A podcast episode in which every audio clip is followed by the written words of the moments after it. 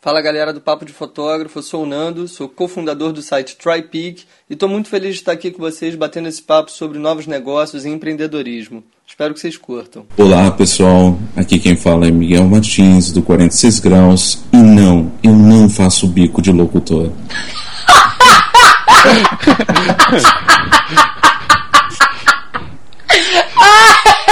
A gente já pode ir para as mensagens? Ai, caralho!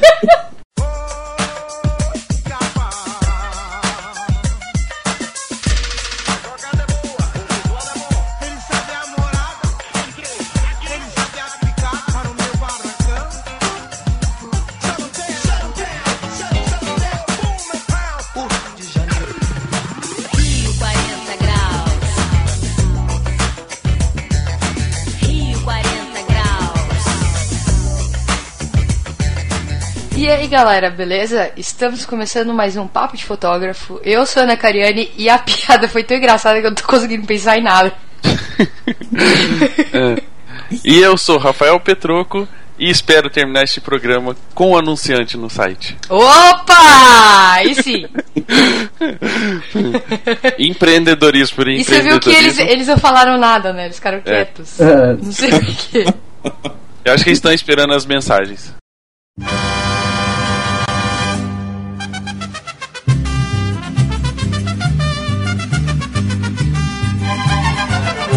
E agora a gente vai gravar as mensagens. Gol da Alemanha! Não, eu acho que antes da gente começar a gravar, a gente tem que falar chupa Argentina. Não, eu tenho amigos argentinos, eu não posso falar chupa. Foda-se, chupa Argentina, não seus amigos. Chupa Não. a Argentina, chupa Maradona, chupa Messi. É, agora falando sério, aproveitando um pouquinho da, da Copa do Mundo, é uma observação que eu gostaria de fazer é que venceu uma equipe e não um jogador, né? Exatamente. A gente tá na Copa dos. Embora chegaram- o Podolski seja extremamente brasileiro. Você participou do meme do Podolski no Twitter? Não, o Cara, eu- eu Podolski, fiquei até é duas da manhã me rachando de. Ele é brasileiro porque ele não estava jogando, né? Verdade. Aí ele precisava fazer a. Ele era o. Relações Públicas da Alemanha. Não, no final do jogo eu já tava assim, mano, tira o Neuer e põe o Podolski, só pra ele poder jogar um pouquinho. É, eu também queria que ele entrasse pra jogar, mas não, não, não foi dessa vez. Então, já que acabou a Copa do Mundo e a gente agora espera que as pessoas voltem a mandar mensagens, né? Que as mensagens eram só gol da Alemanha e reclamações no Facebook, etc. É, gol da Alemanha. É, então os recadinhos hoje são nossos, só recados nossos. É, é, porque todo Não? mundo só tá falando da Copa, né? É, então, terminando a Copa, agora as pessoas podem escrever. Acabou a Lembrando- Copa, quando tem jogo do Corinthians? Não sei, quarta-feira deve ser. Vai ser uma bosta de jogo, né? É, não vai ter todo esse clima de. é, Mas tudo bem, vocês ainda um dia vão ganhar lá no Itaquerão. espero. Lembrando que a galera que acompanha o Papo de Fotógrafo pode ouvir pelo iTunes. Falando isso, faz tempo que ninguém deixa um recadinho ou dá uma estrelinha Dá lá no estrelas iTunes. lá, gente. A gente precisa voltar lá na lista dos 30, pelo menos, mais ouvidos, né? Na- Não, outro dia a gente destaques. tava em décimo. É, décimo. Décimo. Chegamos a décimo. É, décimo foi. Décimo primeiro. Tá bom, mas a gente quer chegar lá em terceiro de novo. É, de novo. Terceiro foi isso. Foi terceiro, né? Atrás do Nerdcast do MRG. Exato. Eu tô com a musiquinha do MRG no- no- na cabeça. MRG! Uh! A gente nunca vai ter uma musiquinha dessa legal na abertura do nosso programa. É. Vamos pedir pra alguém fazer? Ah, vai, vai. Nós não ganhamos nem estrelinha, vai Ó, ganhar. a gente, se, se tem algum ouvinte nosso que é músico, faz uma musiquinha do PDF pra gente. Obrigado. Continuar. então vai lá, recadinho, primeiro recadinho do dia. Primeiro recadinho do dia ou da noite, não sei. Ou da madrugada. Ou da tarde, ou Tanto da faz. terça. Né? Whatever. Terça, quarta, quinta. É. Depende no, no futuro que você está. 2023. Vai saber. 2018 o Brasil acabou de sexo. Ó, ó o o Mas sonho. com gol da Alemanha. Contra a Alemanha.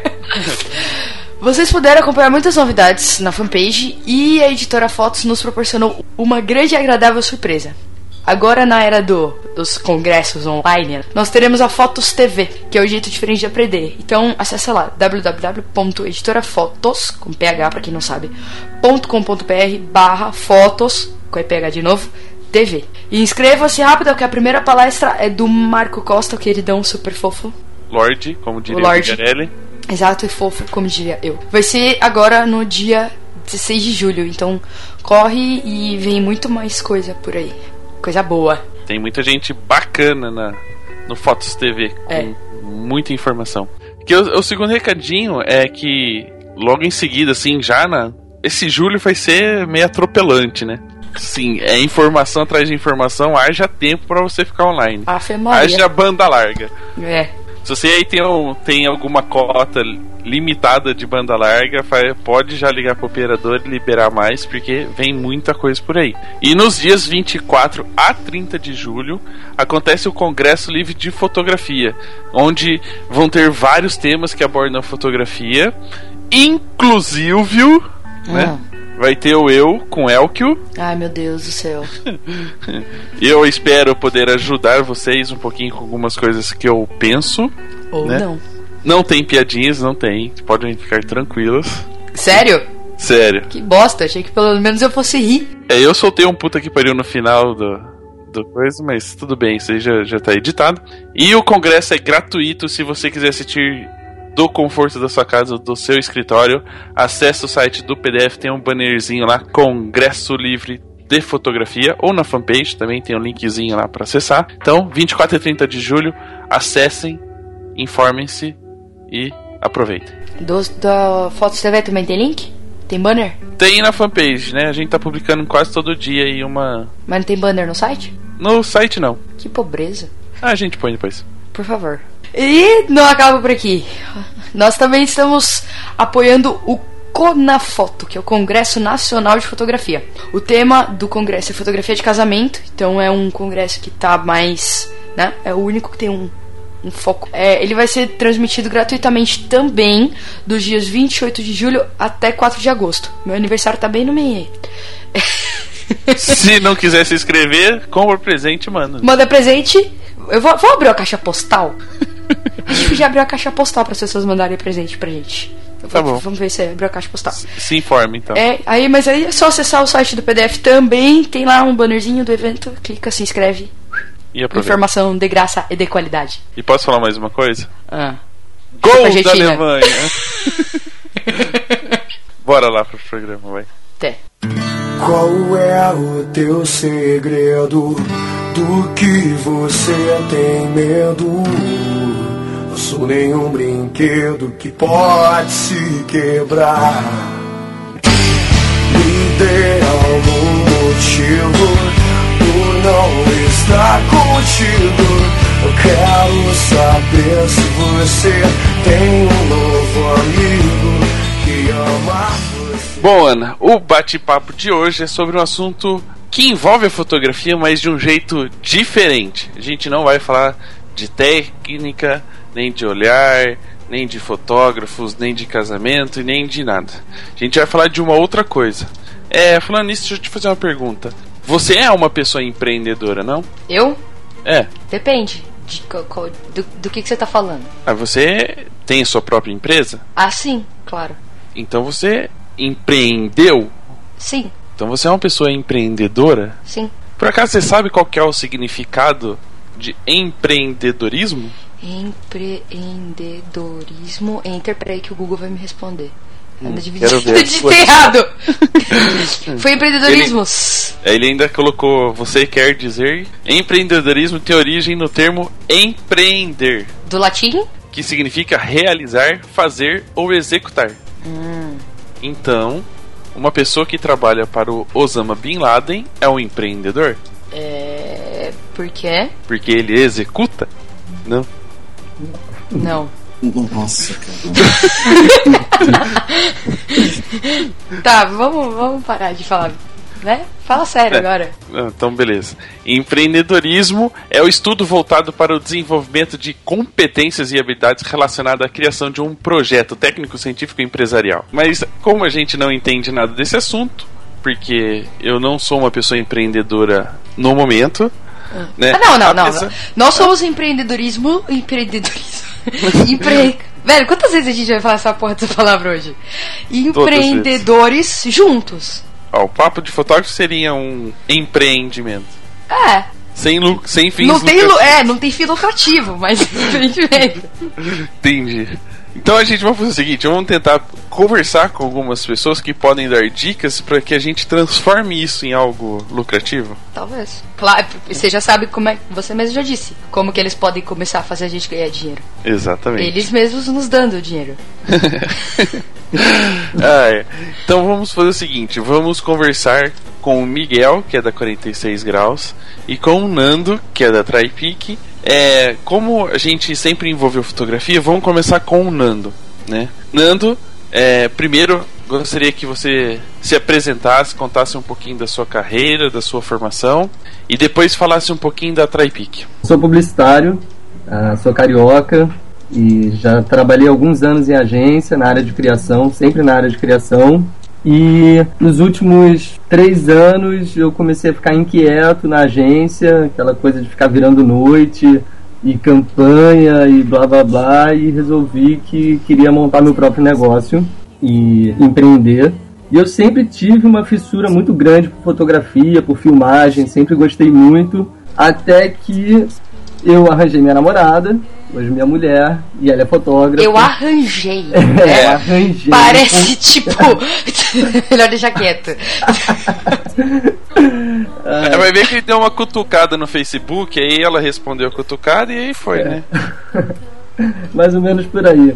Mas eu encontrei, encontrei a mulher da minha vida e, ela é fotógrafa. Ela e a mãe dela são fotógrafas. E, e aí que, enfim, acabei me descobrindo um pouco na fotografia, comecei a, a, a tirar umas fotos meio que de hobby e com um pouco dessa veia de empreendedor fui observando o mercado e onde eu podia me encaixar e acabei junto do meu sócio, o Evandro, a gente acabou desenvolvendo a TriPic. Então, para quem não conhece a TriPic, vocês podem ver aí no site, é trypic.me ou .com e, e é basicamente a gente conecta clientes à nossa rede de fotógrafos. É isso. A gente percebeu que os bancos de imagem eles afastaram muito essa conexão entre os clientes e os fotógrafos e então a gente resolveu fazer um processo que é diferente desse processo de busca de imagens, né, de palavras-chave. Um cliente que hoje está precisando comprar, licenciar uma foto, ele entra na TriPic, ele descreve a imagem que ele precisa, ele define o orçamento que ele tem disponível, define o prazo que ele tem para receber opções e nós enviamos esse pedido para a nossa rede de fotógrafos. É, então, vocês que querem receber pedidos de imagem ou pedidos de contratação para produção de fotos, entram na TriPic que a gente vai mandar para vocês por e-mail. E, e se vocês tiverem alguma imagem que nossos clientes precisam, é, pode enviar. Se eles curtirem, negócio fechado. É mais ou menos um banco de imagens inverso. Exatamente. A gente, é, na verdade, é um banco de fotógrafos, né? É um banco de fotógrafos, vamos dizer assim. É, um- uma coisa que eu acho legal comentar é que, desde o início, pelo- muito pela minha mulher ser fotógrafa, né? E, enfim, ela, ela também agrega com dinheiro dentro de casa. Desde o início a gente a gente está procurando fazer algo que seja justo, sabe? Que, que possa que não quebre o nosso o nosso mercado, né? Algo que faça sentido tanto para os clientes quanto para os fotógrafos. Então, o comissionamento que a gente adotou é o maior que existe hoje no Brasil. Então, o fotógrafo sempre fica com a maior parte das vendas. Ele recebe 70% e nós da TriPic recebemos 30% da venda para poder pagar as nossas contas. É, na verdade a gente vai conversar um pouquinho mais sobre o negócio mais pra frente. É, era mesmo só pra conhecer o, o projeto, conhecer um pouquinho a sua formação. E agora a gente passa a palavra pro Miguel, o radialista da 46 graus, né? Petroca, acho que você vai perder sua posição. É, ele é literalmente o porta-voz da empresa, né? Além de porta-voz, sou designer de formação. Começou a história, eu acho que semelhante ao do Nando. É uma realidade que bate na nossa porta, né? É, eu trabalhava como, como designer e fazia alguns sites é, para trabalhando em agências. E como pintou uns dois ou três é, sites de fotógrafos, deu para ver que a demanda era muito igual. E nessa época eu também ah, namorava uma fotógrafa, pelo visto esse é o segredo do negócio, é tu namorar alguém do negócio. ela tam- também precisava de um site, e eu fui fazer a mão para ela, eu entrei assim, olha, Carbon Made, Cargo Collective, esses, esse pessoal, não sei, provavelmente vocês já devem ter escutado, são criadores de sites internacionais. Às vezes era meio complicado de mexer e exigia assim, é, conhecimentos técnicos que a maioria não tem.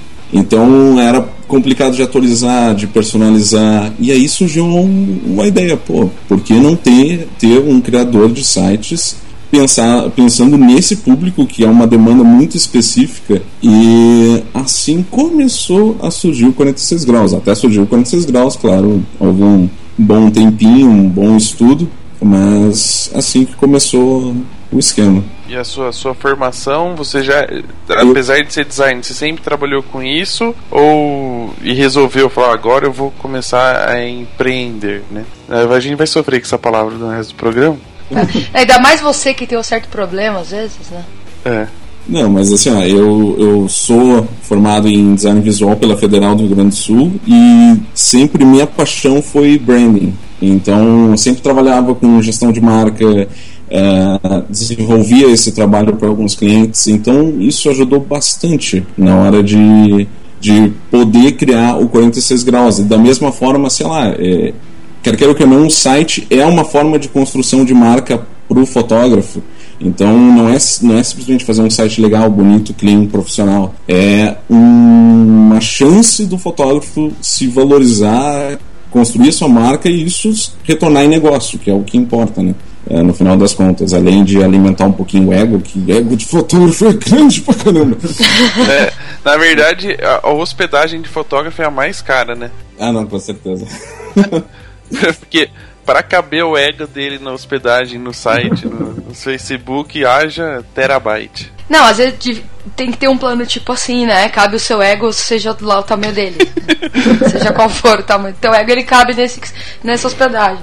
Mas assim, ó, eu tô brincando, mas assim, ó, foi uma das paixões é, trabalhar com esse público, porque antes a gente ten- te- tentou um projeto, um, um- iniciar um negócio para advogados. Caramba, eu não quero nunca mais me envolver com isso. É, é assim, ó, o pior público que tu pode imaginar. Desculpe se tem algum advogado. Ah, desculpa. Cara, Evi- evitando processos em 3, 2. Mas não, é um público muito mais gostoso e tem um material pra trabalhar, sabe? Aquela coisa, de repente tu vê um, um fotógrafo com um, um bom material entrando 46 graus e criando site lá. Cara, desce uma lágrima do rosto, velho. Sabe? É muito bom. É, é a satisfação, o empreendedorismo, a principal coisa que o retorno pra mim é satisfação. Claro, sempre estamos atrás de dinheiro, né? Mas a satisfação é fantástica. Como é que foi o começo pra você, né? Cê, cê- você tinha essa esse conhecimento de que tinham empresas lá fora que ofereciam serviço, né? Tinha ex- as ex- exigências da namorada aqui, porque você sabia o que faltava. Como é que foi pra você pôr a mão na massa e começar, né? Qual- quais foram as dificuldades, os obstáculos? é, por onde você começou? Como você se baseou pra começar o, o 46 graus? Ter uma ideia de negócio, eu acho que muita gente tem. Né? Então, conseguir fazer isso algo ah, aplicável, viável e rentável, né? É, é pra, sempre um problemaço, né? E sim, existia a ideia e até conseguir dar o pontapé inicial houve um tempo. Eu aproveitei o meu TCC da faculdade para justamente criar o, o posicionamento, ah, toda a parte de branding da, do 46 graus foi feito no meu TCC de faculdade. Espertinho. É, Dando os coelhos com uma cajadada só. Mas e isso serviu também para conhecer os concorrentes. Eu já conhecia, eu, eu tinha meu site pessoal no Cargo Collective, ele é internacional, é um dos mais bacanas. E, e eu sempre quis, cara, dá pra fazer algo assim? Dá. E aí eu, eu falei com um amigo meu, um programador, que ele trabalhava numa empresa americana em Santa Catarina. Ele pegou, largou o, mega salário dele, o emprego dele, para vir começar um negócio do zero comigo. Então, muito 46 graus é, é por causa desse casamento, assim, desse abandono e do, vamos dizer, da, do acreditar na ideia. Então foi mais ou menos assim que começou. Teve muita história por trás, provavelmente não vou conseguir comentar aqui, mas foi assim, e ô, quando iniciei, eu não fazia ideia do mercado fotográfico. E isso é uma das principais coisas que, que se tem no empreendedorismo, que é tu conseguir evoluir com a opinião dos usuários, com o aprendizado ao longo do, do, do percurso. E com certeza isso aconteceu bastante. Até hoje, cara, cada negócio que eu vou fazer, ah, beleza, vamos criar agora um e-commerce para Fine Art. É um dos nossos negócios que a gente está imaginando. Um e-commerce integrado aos sites. Cara, tem que conversar com o pessoal que entende Fine Art, fornecedor, pessoal mais que tem uma experiência bem grande no meio. E foi isso. Pessoal, um amigo de vocês aí que ajudou lá no início foi o Júlio Trindade. Direto, eu falava com ele, e aí, Júlio? E aí, como é que tá? Tá legal assim? Não tá? É, sempre trocando ideia, cara. E aí o produto vai evoluindo. É, ainda bem que você pediu pra ele, não pediu pra outros, não tô brincando. Não, O Júlio, o Júlio vai ter que pagar comissão aqui, porque já tá sendo citado, acho, pelo terceiro programa seguido. Não, mas ele é muito parceria. Do tipo, teve vários, vários outros fotógrafos é, e de várias é, áreas. Isso que é o mais importante. O Júlio é de casamento, mas teve fotojornalista, teve pessoal de fine art, teve pessoal entusiasta iniciando nossa. E teve pessoas assim por. é, sei lá, um senhor que não, não mexia direito no computador ia lá e opinava, sabe? E até que de repente tu recebe um elogio. Olha, eu que sou da época do filme, eu achei o 46 graus fácil de mexer. Cara, para um designer o cara chora, né? Quando escuta isso. É, deixa eu perguntar, quando, quando você começou a, a pôr a mão na massa, você largou o emprego que você tinha, né? A renda que você já tinha, ou você foi levando em paralelo até o momento que você falou assim, bom, agora dá para eu me dedicar a isso e fazer o negócio funcionar sozinho? Não, é. Foi meio que largamos tudo, fomos aquela meio história americana, assim, na garagem, é, dois magrão, trabalhando, pagando para trabalhar, vamos dizer, é, trabalhando de cueca. E se Oh, mas o Petroco também grava papo de fotógrafo de cueca. É, eu, Prefiro não imaginar. eu não sei se eu vou conseguir tirar essa imagem da cabeça pra continuar. É, Olha, eu não faço questão nem de construir ela na minha. Ah, você fala toda, toda vez. Ninguém mandou pessoa- um dia você falar que fazia isso, Petroco. Mas era brincadeira, né? Não importa, fudeu. Mas, gente, eu sei que é para um uma comentário para depois, mas vocês e todo fotógrafo é muito empreendedor. E, e tem gente- pouca gente percebe isso. Né? Depois eu comento sobre isso, mas continuando com o Nando agora, eu imagino. Cara, só, só aproveitando aí o embalo do. Por que 46 graus? Cara, é, isso foi parte do TCC, né, cara? Foi criado mais de 200 opções de nomes, cara. É É, porque era a temperatura que tava na garagem, né? exatamente. Não, não. Por isso que eles ficavam de cueca. Ah! É. Não, cara, é que a gente queria um nome relacionado à fotografia. Todo o posicionamento é voltado para esse mercado. Então a gente foi atrás, pesquisando, pesquisando, e uma lente de 50 milímetros, ela possui uma abertura angular de 46 graus. E como uma lente de 50 milímetros tem todo aquele lance mágico com a fotografia, bom, tá aí. Nasceu bem discreto. Na verdade, só nós praticamente sabemos desse é, desse significado, mas é um lembrete, né, pra gente que sim está relacionado sempre à fotografia. Legal. Só agora o mundo bola. inteiro sabe. É, não, bom, agora todo mundo. Perdeu a graça, vamos trocar de nome. Show de bola. A Troy Peak ela surgiu também de uma necessidade nossa, ah, na real, uma necessidade do Evandro, que hoje é meu sócio. Ele há, há dois anos atrás ele estava precisando de uma foto da Serra Catarinense, de algumas fotos da Serra Catarinense para um site que ele estava fazendo e ele veio para mim desesperado, falando que estava impossível de achar nos bancos de imagem, estava impossível de achar. E aí que eu me toquei que a minha namorada, a Lu, ela tinha uma porrada de fotos né, da Serra, porque ela tem casa lá, a gente faz altas viagens para lá, e ela tinha batido altas fotos, e que uma delas podia servir, a gente mostrou para ele, no final das contas ele se amarrou e pagou por uma foto dela. É, e aí que, pô, a gente percebeu que, cara, tem alguma coisa errada, né? É, tem provavelmente uma porrada de fotógrafos como ela que estão com um monte, um acervo gigante de fotos ali paradas, né, nos HDs que podem servir para uma porrada de clientes que precisam de fotos todos os dias. Né. E aí a gente foi, enfim, atrás dos bancos de imagem, entender. Eu já usei muito banco de imagem na época da agência, né? E a gente começou a perceber vários problemas assim do, desse modelo do banco, né? E aí a gente resolveu construir uma ideia que fosse totalmente inverso, ou contrário, que pudesse solucionar esses problemas, né?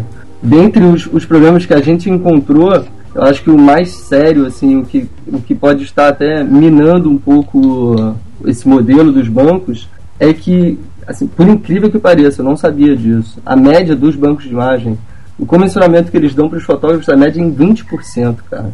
então, é assim, o contrário, né? é, é, exatamente. Aí o que acontece é que pô, muita gente, no início isso era legal, né? Pô, uma, uma forma de eu botar minhas fotos à venda.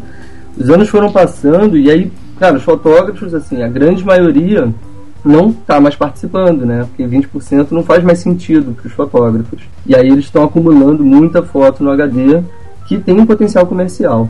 E aí foi daí que surgiu, foi de uma necessidade do meu sócio, a gente entendeu que pode fazer sentido, a gente resolveu correr atrás, procurou, e apesar da gente estar trazendo para o Brasil, essa é uma ideia que lá fora já está rolando. Ela já foi testada, já foi validada e realmente funciona lá fora. Existem já agora dois sites que estão dando super certo lá, com o mesmo processo de, de fotos sob demanda, né? Pedido Eu conheço um fotos- sistema, desculpa te interromper, que é um aplicativo né, pro, pro iPhone, mas você recebe a solicitação da foto tanto no aplicativo quanto por e-mail. E aí tem lá, ah, tal foto, 50 dólares.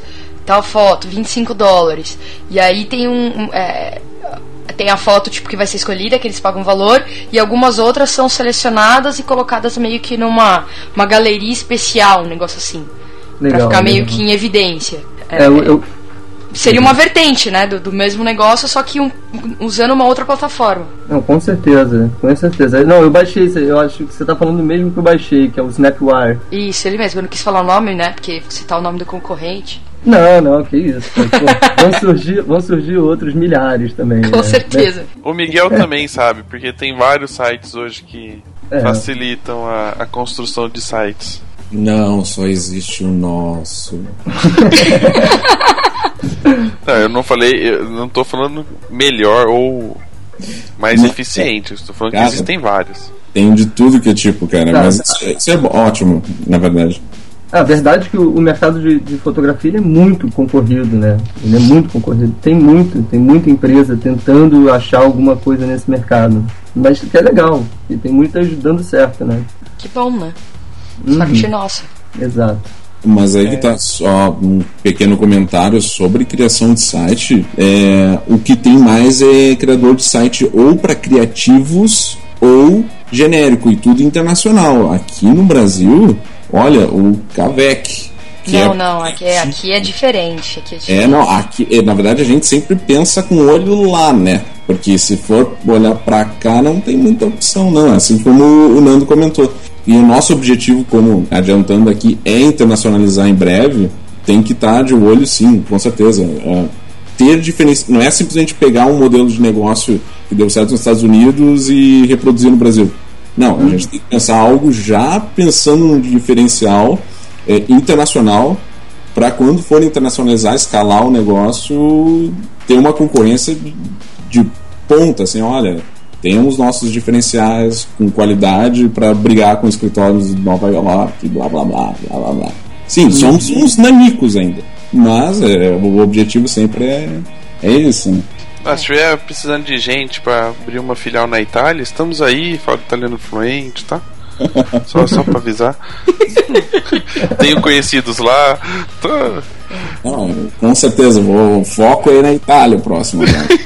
É, claro que a Itália é o mercado em ascendência é, de certeza. fotógrafo. Não, pensa comigo. É, ó, a Itália é a arte em uma bota. Né? Ah, cala a boca! É a arte culinária, é arte de pintura, é arte, filha, tudo é arte. Uhum, né? tá bom, tá E se a gente tem que ter a fotografia como arte, o site tem que ser uma arte, é Itália. Caminho certo. Beleza. Entendeu? Cara, Tá bom, a gente já entendeu, tá? Hã? A gente já entendeu o que você quer. Entendeu? Pode falar, amiga. Não, não, me convenceu, cara. Agora eu vou já conversar com alguns investidores. O negócio é expandir na Itália, mano. Exatamente. Mas vamos voltar para a TriPic, porque eu interrompi e a gente, né? Tinha mais alguma Não, coisa mas- pra falar? Não, é, é basicamente isso. Só é, até somando o que o Miguel falou, eu também fiz o meu TCC em cima da TriPic. O negócio é namorado e TCC, cara. É, É, eu tô, eu tô sacando vocês. É a fórmula. Não, mas é legal, que é uma, é uma oportunidade da gente trazer uma pesquisa também, né, de mercado. Então, foi bom, foi bom ter feito o TCC em cima da, da TriPic. Ah, é bom, é que eu só não, eu não fiz na época porque eu não, sei lá, não pensava em ser fotógrafo. Ou pensava, eu queria estudar, mas tava meio É, Não tinha como eu fazer, tipo, eu não tinha como- eu não tinha nem pensado em ser fotógrafa de verdade e pensar nessa coisa de empresa e fazer o TCC em cima. E outra, não eram eu e mais seis no grupo, na agência. Esse é difícil convencer eles, é que todo mundo fazia um negócio que era pra mim, né?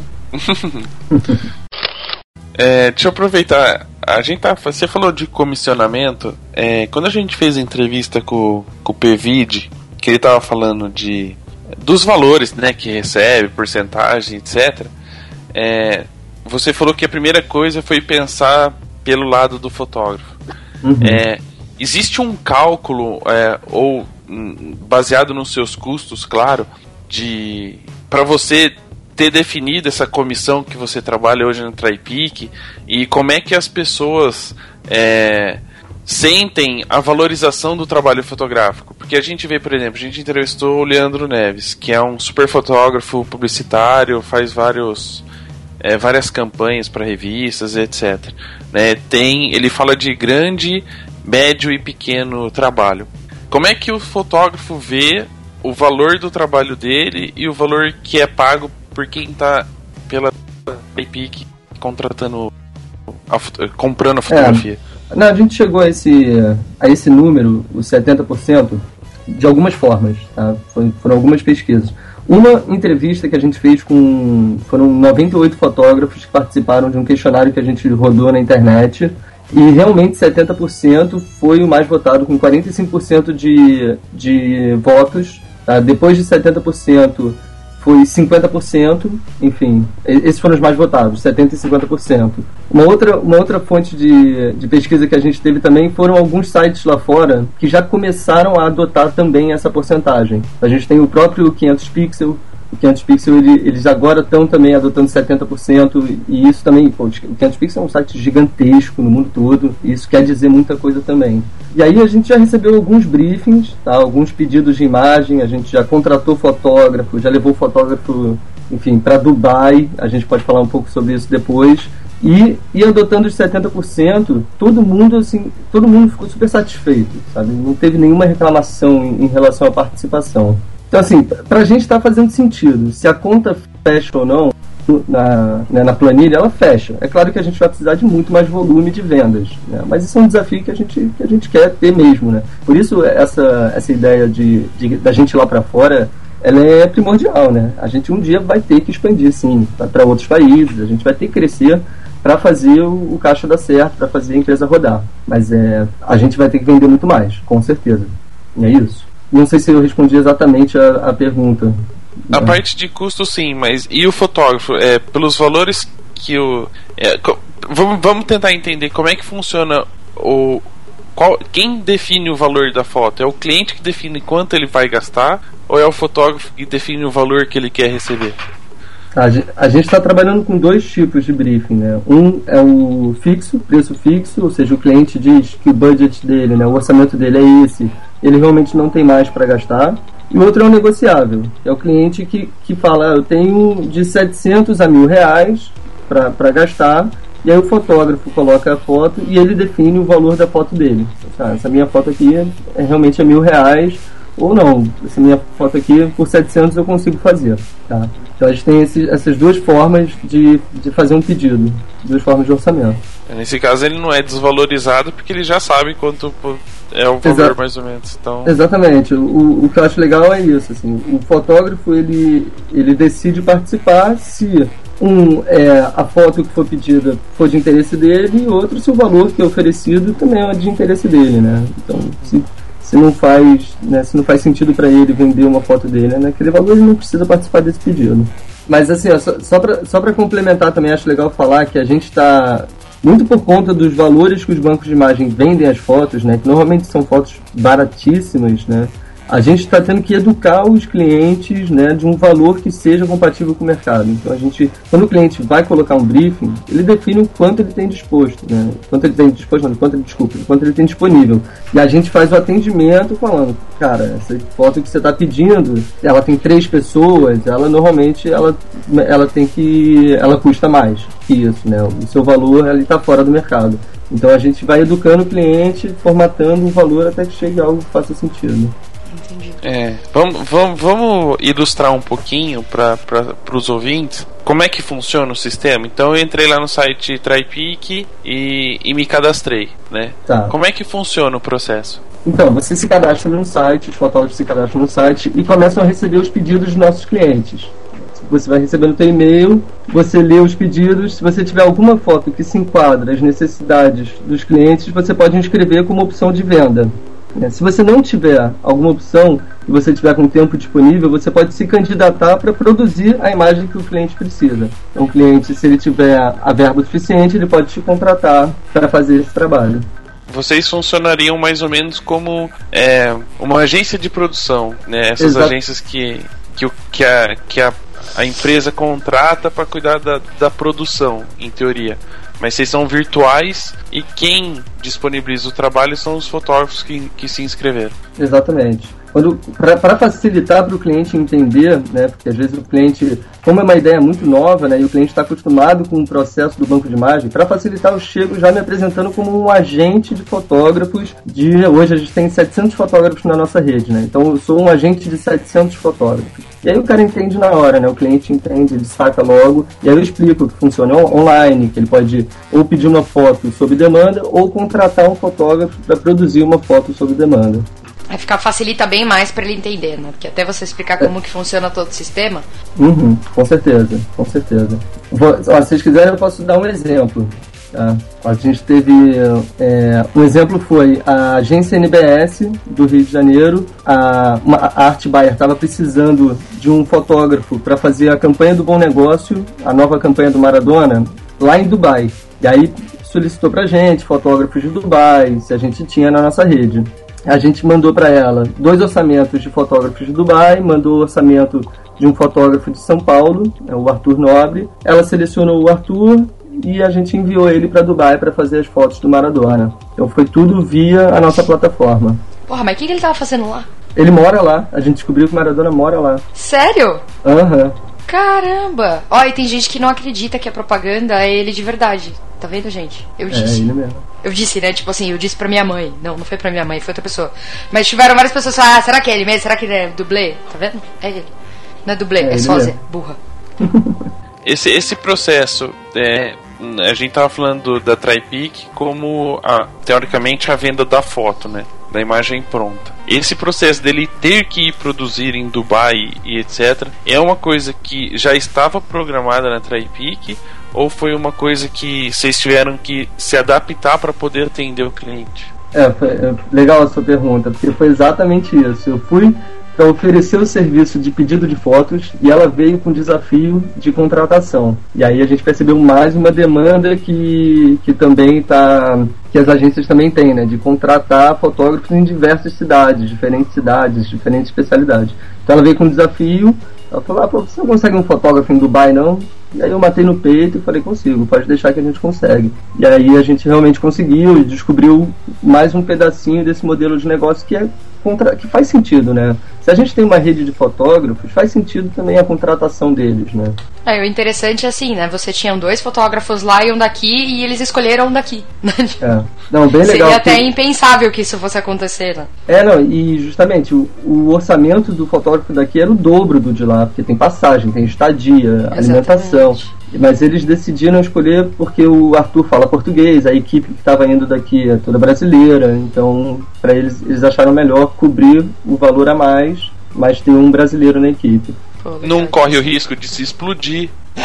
Cala a boca. Pô, com Maradona. Olha, o negócio é com Maradona, filho. Acho que até o brasileiro tem vontade de explodir. Será que perguntaram pra ele se o Pelé era melhor que ele? Olha, eu não sei, né, gente? Eu não sei o que, que o Maradona tá fazendo lá, cara. Acho que o cara tá. eu Acho que ele tá querendo virar shake. Deve estar, né? É uma boa, uma boa opção. É. Ou ele deve estar treinando algum time de lá, né? Pelo amor de Deus. ideia. Vamos mudar de assunto. É, não, pensa bem. é, em 2022 a Copa vai ser no Catar. É. Então, de repente tem alguma coisa já pensando mais pra frente. Bom, enfim, é, a gente depois volta um pouquinho com a Traipique, se a gente tiver mais alguma pergunta. Vamos falar um pouquinho com o Miguel, coitado, que ele tá até dormindo do outro lado. Interessantemente. Eu também tô na dúvida aqui que Maradona tá fazendo lá. É isso que eu tô observando. Ele tá, ele tá pensando, né? Ele tá. Ele tá tentando achar a teoria dele. Sim, a minha teoria é que tendo dinheiro, cara, eu vou pra Dubai, vou pro Marrocos, vou pra onde for, pro- mas eu vou, cara. Eu acho que Você eu. não quer, você não quer conversar com o Nando pra ver se ele não começa a agenciar quem faz site também pra Dubai, essas coisas? Não, meu negócio é Itália, cara. É, também. Não, tamo É. junto. Eu ia até falar pro Nando, Nando, se precisar de alguém pra ir fotografar na Itália, estamos aí, tá? Falo português, italiano, tem contatos, depois a gente troca cartão. Bom, Miguel, a gente, a gente falou desse mercado que a fotografia vai abrindo aos poucos, né? O Nando tava contando que ele vendia fotos, entre aspas, era o intermediário das fotos e teve que começar a intermediar os fotógrafos. Pra você também, quando apesar de você ter falado que criou a 46 já pensando no mercado fotográfico, quando você colocou o negócio online para funcionar, você esperava né, que, a, que a fotografia trouxesse tantas variações de mercado e que pudesse trazer, que nem você fala, do senhorzinho que comentou que trabalhava com filme, que gostava do site. Você esperava essa, diversi essa diversidade e como é que você foi se adaptando a cada tipo de cliente, a cada tipo de fotógrafo? Ah, definitivamente eu não fazia ideia. né? O que eu queria era criar um, um- um- desenvolver um criador de sites para fotógrafos e eu não sabia o que isso quase significava, mas é tinha sempre aquela coisa do valorizar a imagem. Eu queria que fosse algo profissional, clean e que pudesse ser fácil de personalizar. Eu acho que desde o início eu tinha bem nítido que eh, o pessoal da fotografia não tinha um conhecimento técnico para criar desenvolver sites. Eles não, o pessoal geralmente apanha os poucos que conseguem, sei lá, eh, contratar um servidor, uma hospedagem, eh, configurar um WordPress, está, configurar o banco de dados, cara, isso é para pouquíssimos. E isso tinha desde o início, dava para ver desde o início.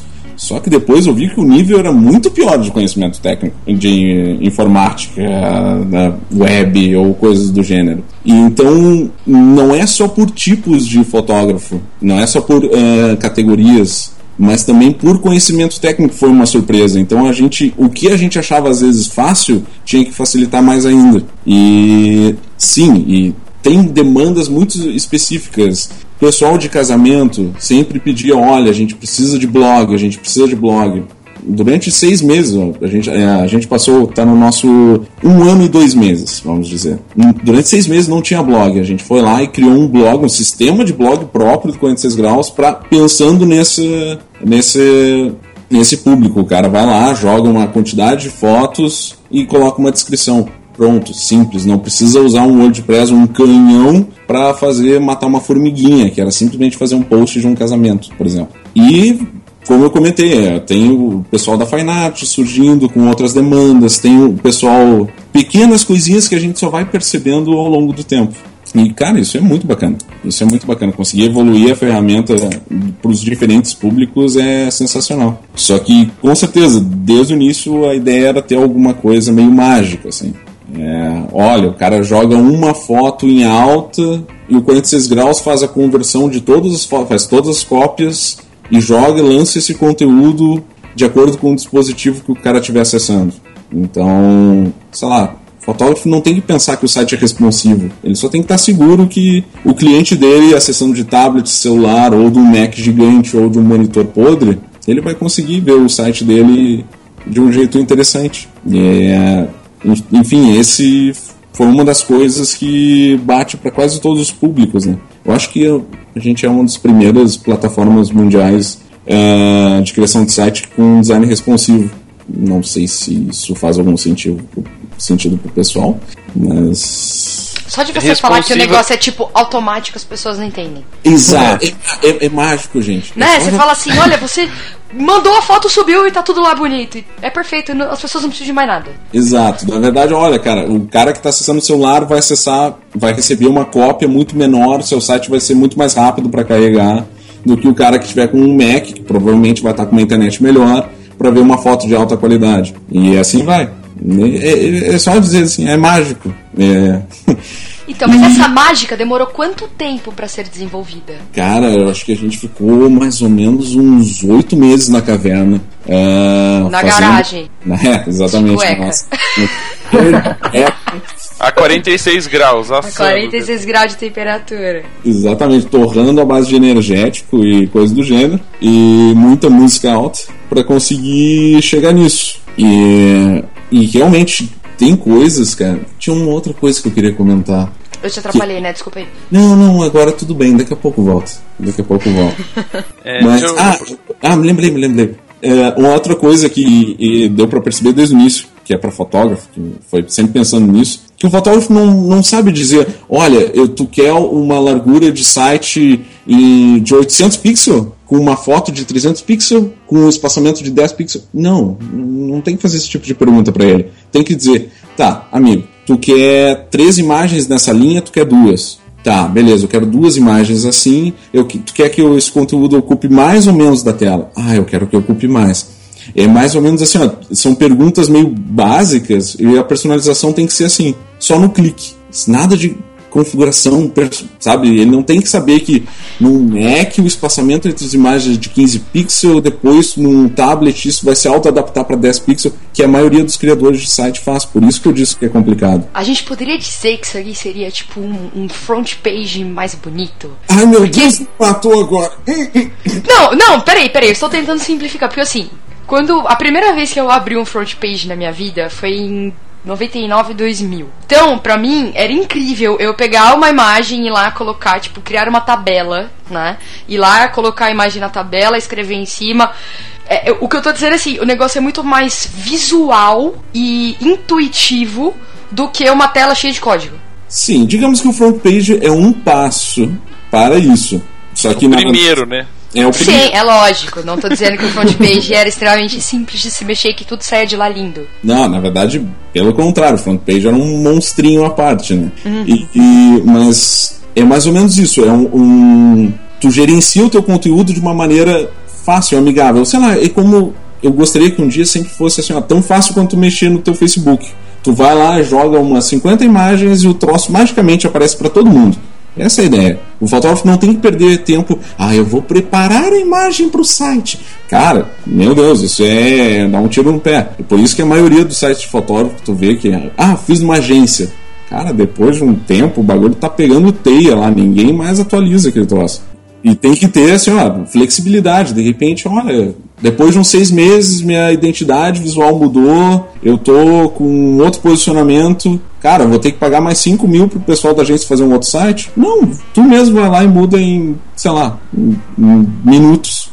Tu consegue ter um site totalmente novo pra ti. Ah, e assim, ai, às vezes, tipo, a pessoa só vai e atualiza o blog, atualiza o blog.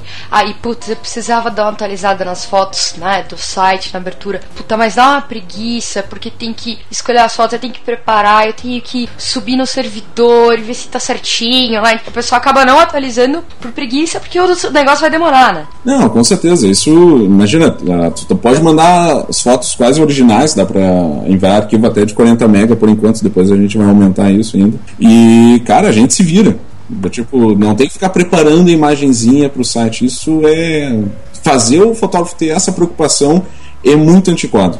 É, tu tá roubando o tempo do fotógrafo de estar fazendo outras coisas, sabe? E a gente sabe que o tempo de vocês é meio curto, sabe? Você já tem que se fazer mil coisas além da, de fotografar propriamente dito.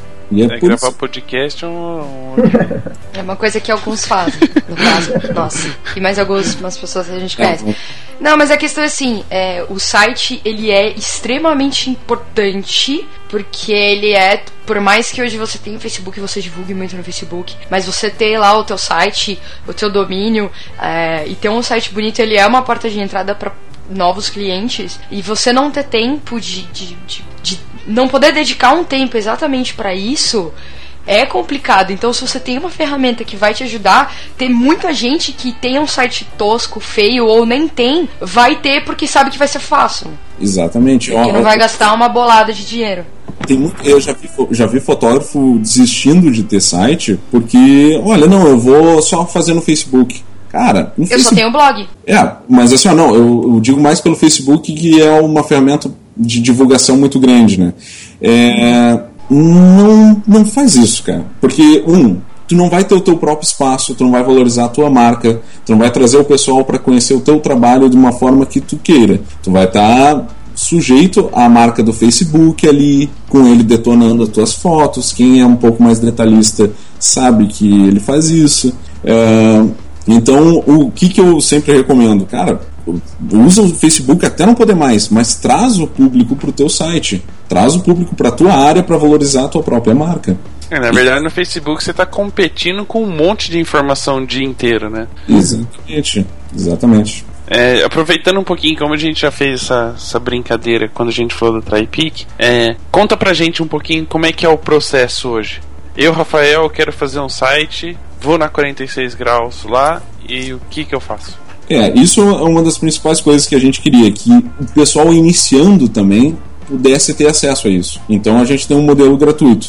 O cara que quiser ter um site agora mesmo, ele entra lá em 46graus.com e se cadastra gratuitamente. Fazendo isso, tu vai poder criar já o teu site ali na hora, já está já tá hum, ativo, digamos. Vai ter uma área de personalização que é justamente isso. O cara só vai clicando com coisas bem básicas, ele vai personalizando isso. Ah, são três imagens por linha. Eu quero um fundo claro com fundo escuro.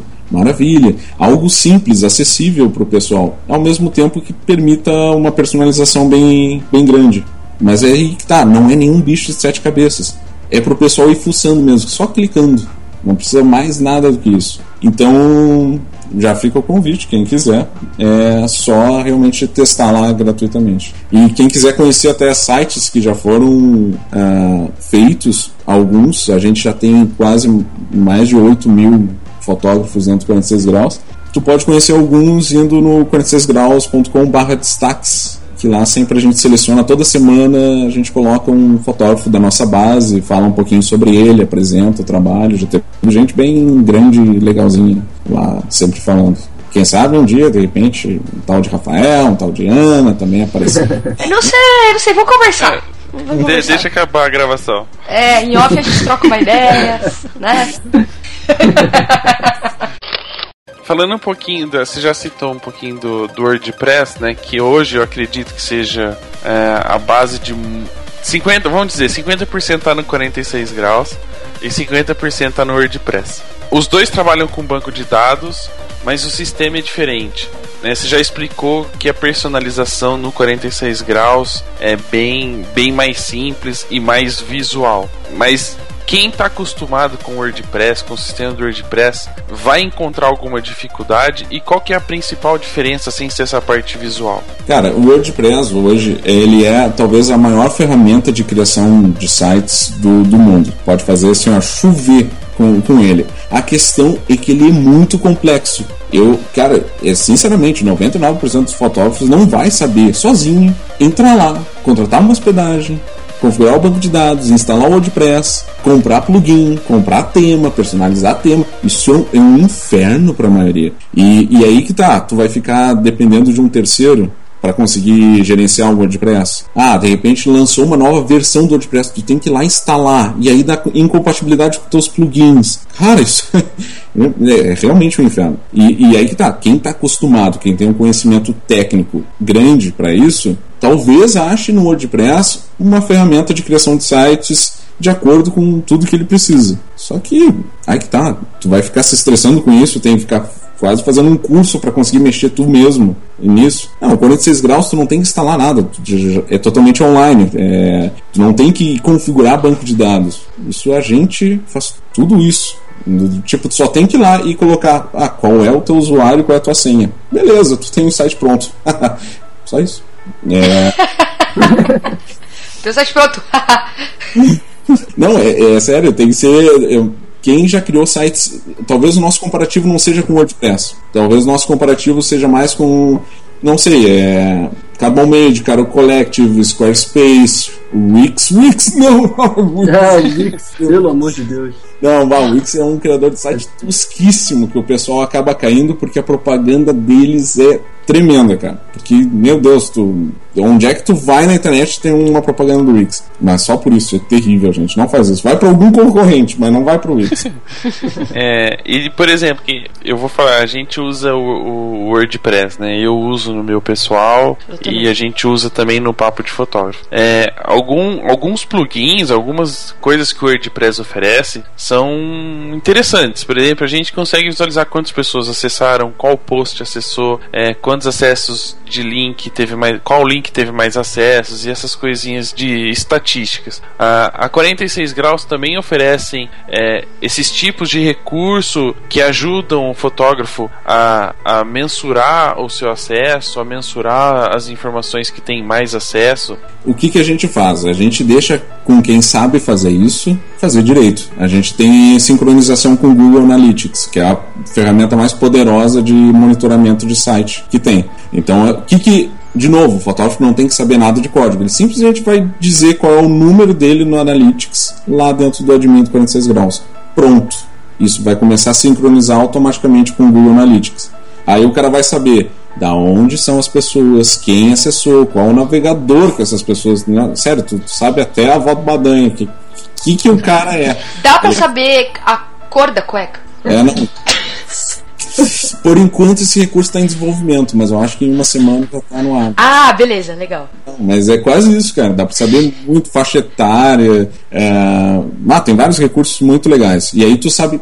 O mais legal pra mim é o, o geográfico. Saber, olha, o pessoal de São Paulo está acessando mais, o pessoal de tal cidade está acessando mais. Então o cara pode receber todos esses relatórios depois por e-mail ainda.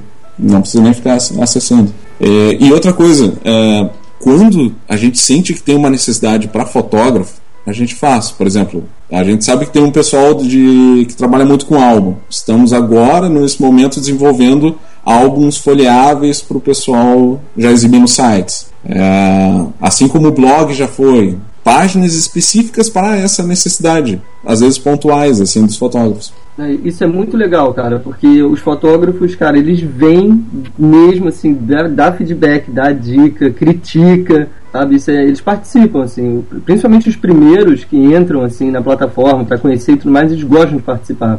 Isso é muito Ah. legal. Com certeza, cara. No- do tipo, no início não tinha. Cara, não tinha 60% do que existe hoje. A gente foi tudo criando coisas pequenas, ó, um novo modo de visualização de imagem. Ah, essa foto às vezes perde eh, qualidade. Cara, a gente foi estudar sobre qualidade de imagem em tudo que tu pode imaginar, para que nenhuma conversão perca a qualidade. E assim vai. É, do tipo, tem muita coisa que passa desapercebido para nós, mas que a gente sabe fazer. É só ter tempo e foco para isso. E É. gente querida que possa comentar sobre isso, com certeza. Ah, pode deixar, comentar é a nossa especialidade. Posso, posso Leandro, fazer uma um pergunta? Fala, Claro, fala. claro. Então, a pergunta é pra vocês mesmo, pro, pro papo, pra, pra você, Ana e, e Rafa. Hum. É, Vocês, como, como empreendedores, vocês estão hoje, vocês fazem uma das coisas que são das mais valiosas na internet, que é um bom conteúdo, né? É, seja ali no grupo do Facebook, no podcast, no site de vocês, agora estão fazendo vídeo, tá botando a cara a tapa ali no vídeo. Que eu já Essa vi cara alguns- feia. Não, eu já vi alguns, achei animal, achei animal. É que só viu alguns mesmo, porque tem pouco. É, na real, acho que eu vi um. tá ligado? eu vi um. Pô, tá bem então, porque tem cinco. Tem mais pra ver. Mas não, achei bem legal a linguagem. Então, mas qual que, qual que vocês sentem que é a maior dificuldade né, de estar trazendo mais conteúdo nesse, nesse processo aí de vocês? De, é um empreendimento também, né? É um esforço que vocês estão doando pro papo de fotógrafo que pô, depende muito de vocês, né? É, na verdade, acho que a maior dificuldade pra gente, pra gente é, é encontrar algumas pessoas que falem de assuntos específicos, né? A gente que nem vocês querem abranger a fotografia como um todo, a gente não quer falar só de casamento, só de eventos sociais, por exemplo, né? Que é a nossa maior rede, né? Então a gente quer falar muito de, de fotografia na- em toda a sua extensão. E às vezes o, a falta desse network é, é complicado. E quando a gente acha uma pessoa, a gente não tem certeza se ela tem o perfil para dar entrevista, se ela, se ela tem o desenvolvimento linguístico. A gente não tem, mas né, a gente grava o programa é nosso, então a gente faz jeito que quiser. É, se ela tem esse desenvolvimento de conversar, de saber explicar o que ela, o que ela quer, é um risco pra gente. Eu acho que é um pouquinho disso. É porque a gente quer que a pessoa venha aqui e converse mesmo, desenvolva a conversa. É, já teve vezes que a gente parava várias vezes dava um silêncio na conversa porque era pergunta e resposta, pergunta e resposta. Não tinha um bate-papo, uma conversa, uma troca. Então acho que esse é, é o mais difícil. Mas aos poucos, assim, as pessoas estão conhecendo mais o programa, estão participando mais, né? Não só mandando mensagem, ah, parabéns, ou ah, a gente escuta. Estão se envolvendo mais com o projeto. Então isso é legal também. Ah, eu acho que assim, tirando essa coisa de, em alguns casos específicos, a gente ter dificuldade pra encontrar alguém que, que faça e que possa falar, porque a maioria dos nossos amigos são fotógrafos de casamento. Então, é, se você for ver a porcentagem de programas que foram sobre casamento, é muito maior, mas a gente tá tentando dar uma diversificada nos assuntos, lógico, para poder atender todo mundo, porque a gente sabe que a fotografia é muito ampla, então é, tem muita coisa que a gente pode falar. E uma coisa que a gente sente muito é. Assim, as pessoas interagem, a gente recebe e-mail, as pessoas é, vão lá, deixam o recado no, no iTunes, comentam os posts, tudo. Mas falta ainda uma interação maior do público, né? A gente vai lá, posta uma entrevista que vai ter, vai, o programa, vamos supor, o programa de vocês, a gente vai lá, posta no Facebook. Ah, tem 20, 30 curtidas. Ninguém compartilha, um compartilha de vez em quando, quase ninguém comenta. Então assim, você vê lá que gera um alcance, mas esse alcance é porque as pessoas curtiram. Mas eu acho que não necessariamente muitas pessoas viram o que aquele cara curtiu, sabe?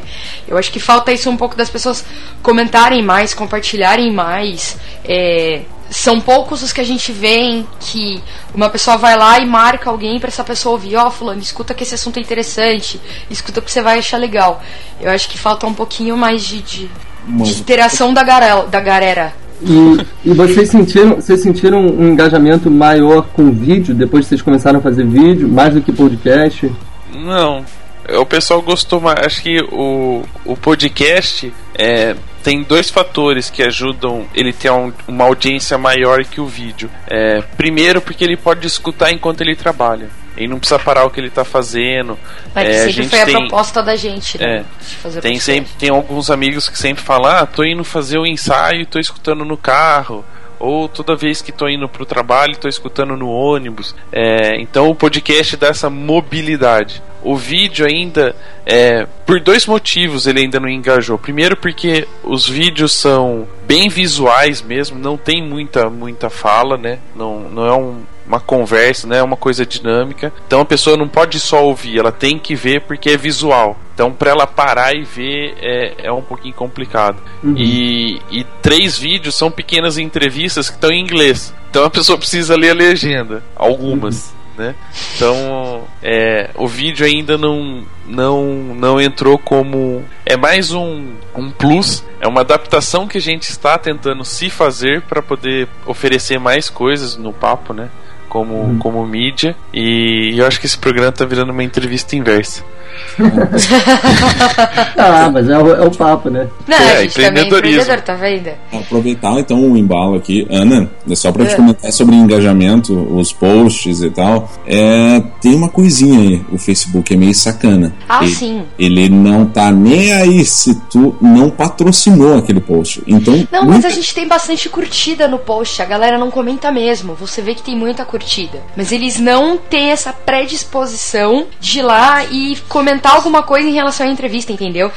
Uhum. Pra eu só fazer um comentário, tipo, meio que ao contrário, assim. Quando os nossos programas eram exibidos ao vivo, às 9 horas da noite, tocava, tocava entre aspas, né, na rádio, e a gente disponibilizava ele pra download só depois disso, que a gente tinha uma média de 500, 600 pessoas ouvindo, era muito comentário, muito. Tipo, o grupo a gente criou exatamente pra isso, porque aí a galera ficava comentando das coisas que a gente falava, tal, já citava uma coisa ou outra. Depois que não, a gente começou a disponibilizar o download às 9 horas da noite. Óbvio, a gente sabe que tem muita gente que escuta Logo quando a gente disponibiliza, a gente sabe disso pela ques- pelo número que a gente tem de, de- de downloads no nessas primeiras horas. É, eles não comentam mais. Entendeu? Não comentam no Facebook, é, não voltam na fanpage, na verdade, pra falar, fazer algum, algum comentário em relação ao programa, nem no grupo, que era umas co- uma coisa que eles faziam antes. O que, que tu acha disso, Nando? Será que não é essa mudança de modelo de negócio deles, que ou pelo menos do posicionamento deles, de algo ao vivo para algo depois gravado, não afetou o engajamento com o público? Será que eles não deveriam repensar isso como negócio? É que o ao vivo é entre aspas, tá? Era É, gravado. a, gente, a gente só disponibilizava o arquivo pra tocar ao vivo na rádio. Mais ou menos E isso. assim, tem um site que chama Obturador Sonoro, que é Uhum. uma rádio online. Então você entra lá, toca música o dia inteiro. E aí na programação da rádio, às 9 horas da noite, ele publicava esse arquivo nosso, esse áudio. Que aí passava como se fosse um programa. Entendi. Entendi. Entendeu? Então as pessoas tinham que estar online às 9 horas da noite naquele site pra ouvir o programa. E a E desvantagem. aí elas comentavam. É, e, e assim, só que a única desvantagem nesse ao vivo é que assim, essas 600 pessoas que estavam ouvindo ao vivo não faziam o download depois e não entrava na nossa contagem. Ah, entendi. Entendeu? Hoje a gente vai, vamos supor, um programa que tem lá é, 3 mil downloads é um programa que foi exibido nessa, nessa época. E um programa que, que foi lá, sei lá, o programa da semana passada, é um programa que já tá com. Vai, semana passada eu tô sendo muito otimista, né? O programa de um, vai, dois meses atrás, é um programa que já tem 5 mil downloads. Uhum. Animal. Porque as que únicas é- pessoas que baixaram o programa mais antigo foi as pessoas que conheceram depois. E elas foram atrás e fizeram um download e entrou na nossa contagem. Mas as- os, os ouvintes antigos que ouvem desde o primeiro, eles não fizeram o Baixaram download depois desse primeiro. do. É, pode até ter feito o download pra guardar o arquivo. Mas se você for comparar números, você vai ver que não foi muita gente que fez isso, entendeu? Entendi. Hum. Tá, então vamos deixar aqui só para os queridos ouvintes, por favor, interajam, sejam queridos, eles estão fazendo, se esforçando, por favor, comentem. é, é, É, Obrigada, agora- a sua voz acho que vai ajudar bastante. É. Sabe que eu fiquei imaginando ele falando, né? Ana e Rafael pedem para os queridos ouvintes baixarem os arquivos mais de uma vez para dar mais downloads. Do coração. E fala o nome do radialista, sabe? Ai. Não, mas é, é interessante, né? A gente Aproveita- fala aproveita- de. Pode falar. Não, não, vai, vai fundo, vai fundo. Não, a gente tá falando de, de empreendedorismo quando a gente pensou no tema e não falar de fotografia em si, né, de o empreendedor fotógrafo, porque isso a gente já fala bastante em vários programas. A gente não se imaginava do outro lado, né? Justamente como você perguntou agora, ah, será que não foi a mudança de negócio de sair do ao vivo? É, tipo, eu já tô aqui, por- caralho, que mudança de negócio, do que, que ele tá falando, né? Na verdade, houve algumas mudanças, sim, né? A gente criou um site, tem espaço publicitário, apesar das pessoas não, não usufruírem ainda, é, nem as empresas. Fica a dica. Hashtag fica a dica. É, mudou, mas mudou bastante. A gente mudou logotipo, criou um site específico, é, tem artigos, criou mais um modelo de, de Um negócio. site que foi feito é na unha, né, Petroco? na unha, é, no Wix que a gente fez. Porra, se fosse no. Wix não tava bonito isso aí. Fica quieto, é só pra dar, valorizar aí pra, pra conversa depois do programa. É. Aprende negócio, fia, negócio. É, mas muda. Que nem vocês, é, vocês se adaptaram às necessidades dos fotógrafos, né? E o, o Nando, no caso, além dos fotógrafos, também dos, dos clientes. É, para você, Miguel, na, na 46, sabendo que o mercado fotográfico é grande, que você tem uma boa demanda, você é preparado ou está se preparando para quando for para o exterior ter outros tipos de mercado em busca da 46? Ah, é, tem uma questão muito forte que é de posicionamento. A, a ideia é sempre estar lidando com fotógrafos. Tem todo o apelo do. Até se for ver o nosso slogan, né? Valorize suas fotos de um jeito simples. Tem todo o posicionamento, name, identidade. é, todo um carinho já com esse público. Que se eu apelar para outros mercados, por exemplo, eu vou duplicar o meu modelo de negócio para designers agora. Vou duplicar para arquitetos, outros criativos que precisem de sites de uma, simples e profissionais. Cara, eu vou dar tá dando um tiro no pé sobre posicionamento. E é o que muito fotógrafo tá fazendo, que é não conseguir se posicionar, querer atirar para tudo que é lado para tentar pegar mais cliente. Não façam isso, gente, não é bonito. É, dando várias lições de moral, né? Mas não, é, mas é isso, tem que tomar muito cuidado com relação à, à tentação de ampliar, vou pegar mais público. Não, às vezes é, manter um posicionamento, um, um apelo para um público vale muito mais. E a gente tem um carinho muito mais, uma proximidade muito maior com esse público. É, e mesmo que internacionalize, a- o, o apelo ainda vai ser isso. Fotógrafos internacionais, por favor, deem uma olhada nisso. Agora fala a versão em inglês, né? Porque a hora que eles escutar. Ah, não. Mas o, o mesmo, o, o mesmo serve para TriPic, assim, a, o- os nossos clientes também precisam de vetor, também precisam de ilustração e faria sentido a gente expandir para outros produtos, outros serviços e acho que também perde foco, perde posicionamento. A gente está trabalhando com foto e é, a priori é assim que a gente vai seguir. É, mas você é, vai continuar com o sistema, mesmo que, que haja uma expansão, mesmo que seja só territorial. É, você pretende continuar sempre com o mesmo sistema, né? De intermédio entre agências e fotógrafos? Ou você já está estudando alguma outra proposta de trabalho que possa aumentar o leque de clientes e de fotógrafos? É, por hora a gente a gente está um ano no mercado, né? Então tem muita coisa para a gente descobrir ainda, né? Da- Das próprias necessidades dos clientes. Então assim, o que a gente vê dando certo hoje e que não existe no mercado é a contratação e é o pedido de fotos sob demanda. É, mas acho que assim é inevitável, novos novos serviços vão surgir. né? A gente vai descobrindo caminhos que a gente nem sabe onde vai levar a gente, né? Mas está dando super certo assim como a gente está hoje. Em relação ao sistema, esse é o nosso modelo, né? Em relação ao sistema, sistema mesmo, plataforma, que aí sim, a gente vai mudar. Hoje a gente ainda está usando um sistema que foi feito também nas unhas, né? Foi feito pela gente. É, também é, um dia após o outro, sabe? A gente fez o mínimo possível para que seja funcional, mas que não é o que a gente, aonde a gente quer chegar, né? Ainda não está lá. Então agora a gente está construindo a nossa nova plataforma e aí sim vai ser a, a plataforma que, que fique mais fácil da gente expandir para outros países, que fique mais amigável como o 46 graus. Então a gente agora está construindo uma plataforma de verdade, sabe? Uma plataforma é, concreta, grande, sabe? Que faça, que tenha mais ferramentas para os fotógrafos. Inclusive no- na própria contratação tem muita comunicação entre o cliente e o fotógrafo, né? Imagens de referência, é, às vezes quer trocar alguma dica, ó, esse aqui vai estar contigo na produção, sabe? É, toma um e-mail da equipe que vai estar contigo. Essa comunicação, esse, esse relacionamento, por exemplo, a gente ainda não tem interno no site. Ele é feito via e-mail. No próximo sistema, nessa plataforma que a gente está construindo, esse chat e esse histórico de mensagens já vai estar dentro da plataforma. E deixa eu te perguntar, uma curiosidade que surgiu agora que você falou desse, desse comunicado por e-mail. É, você, como intermediário, não corre o risco de ter essa troca de e-mail, nessa troca de e-mail, não ter o, o contrato fechado via TriPic? É por fora, se diz, né? É, tipo o Mercado Livre, que nem a galera vai lá, o cara faz tudo pelo Mercado Livre, depois manda um recadinho lá pra fechar por fora pra não pagar a comissão da, Tri- da- do Mercado É. Livre, por exemplo. Dr. Pink, ó o outro já, ó. Ó o pensamento. Já tava dando balão Não, já.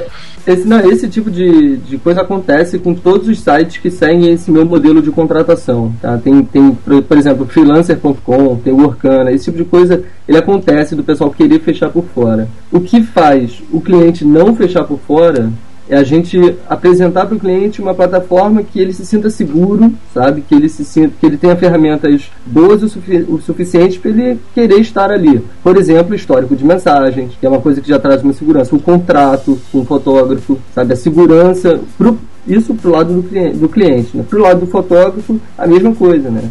Você poder ter a garantia de que você vai receber o pagamento assim que o trabalho for feito, porque tem muito cliente que enrola para pagar. Então, no nosso caso, a, a grana, né, o dinheiro já está com a gente e ele é repassado no final do, do job. Então, assim, para os dois lados, se você trouxer vantagem, é, isso não tem muito por que acontecer. É claro que um ou outro vai acabar tentando, isso é inevitável. Tá? Existem outras plataformas que, que oferecem outros tipos de serviço que não fotografia, isso acontece. Você vai contratar um programador hoje online, tem sites, você entra lá, conhece, faz todo o contato, ah, então vamos ali para o Skype, que aqui eles ficam com 30% e aí eu posso te dar um desconto, sabe? E fecha por fora. Eu acho que o grande desafio é entregar para o cliente e para o fotógrafo uma, uma plataforma que seja bom para os dois, eles quererem estar ali pela segurança, sabe? Pela segurança, pela praticidade, é, pelo sistema, de novo, ser amigável, sabe? Ser fácil de usar, pelo histórico, enfim, são N fatores que fazem eles quererem ficar ali dentro. Vocês disseram que não vão aumentar o mercado de vocês para outros segmentos. É, mas dentro da fotografia, vocês é, pretendem assim ter outras vertentes para os fotógrafos do que vocês já oferecem? é meio carente de hum, soluções tecnológicas, eu, eu, creio eu. E tanto é que a gente lançou há pouco tempo o Index, que é uma coisa voltada um pouco mais para o pessoal de fotografia social quem precisa, não sei, é, fazer seleção de fotos para álbum, aprovar álbum. É, a gente está agora também querendo crescer ele para, sei lá, entregar. Imagina que tu entrega esse um site específico para o casamento da, da pessoa, depois com todas as fotos disponíveis para download. Enfim, estamos crescendo o, o index e outras coisas também, é o próprio e-commerce integrado com os sites do 46 graus, é a mesma coisa, pessoal pensando já, pessoal do Fine Art, quem trabalha também com, diretamente com agências, precisa distribuir esse material, é, pode ser feito através do site lá protegido. Mas tá, calma aí, né, pessoal? Isso não está pronto. Toda a ideia. Agora a gente só tem que contratar uns 30 macacos e fazer isso. Não, Colocar mas... cuecas em todos eles? Com certeza, colocar numa sala a 46 graus. E não, é, fazer, tem que fazer com tudo com carinho e com dedicação, senão vai ficar fica muito ruim e tem muita coisa ruim por aí. É por isso que a gente faz tudo com calma, demora para lançar, mas o pessoal conhece 46 graus, sabe por quê? Porque tem um, sei lá, um, um nível que a gente quer sempre chegar, e aí isso demora um pouquinho. Seja é do mesmo jeito que o do mesmo jeito que o fotógrafo quer entregar um trabalho com excelência, ele precisa esperar um pouquinho para poder ter excelência da, da 46 graus para oferecer os serviços, né? Meu Deus, tu quer mesmo patrocínio, né? Não se preocupe. É, é um, um cupom, né? Um cupomzinho de desconto no mínimo, né? Ó, a divulgação depois, já pensou você tem o meu site hospedado aí, ó. Uhum. Fala, pra, fala pra ele, Ana, tem uma foto minha, quantos curtidas tem a foto aí? Mais de mil curtidas. Uhum. Que, qual, qual site que tu quer? Tu quer qual plano? Nós vemos aqui. Foi uma só, tá? Foi uma só. Ah, calma, calma aproveitando um pouquinho a, a, a, brincadeira, esse negócio de.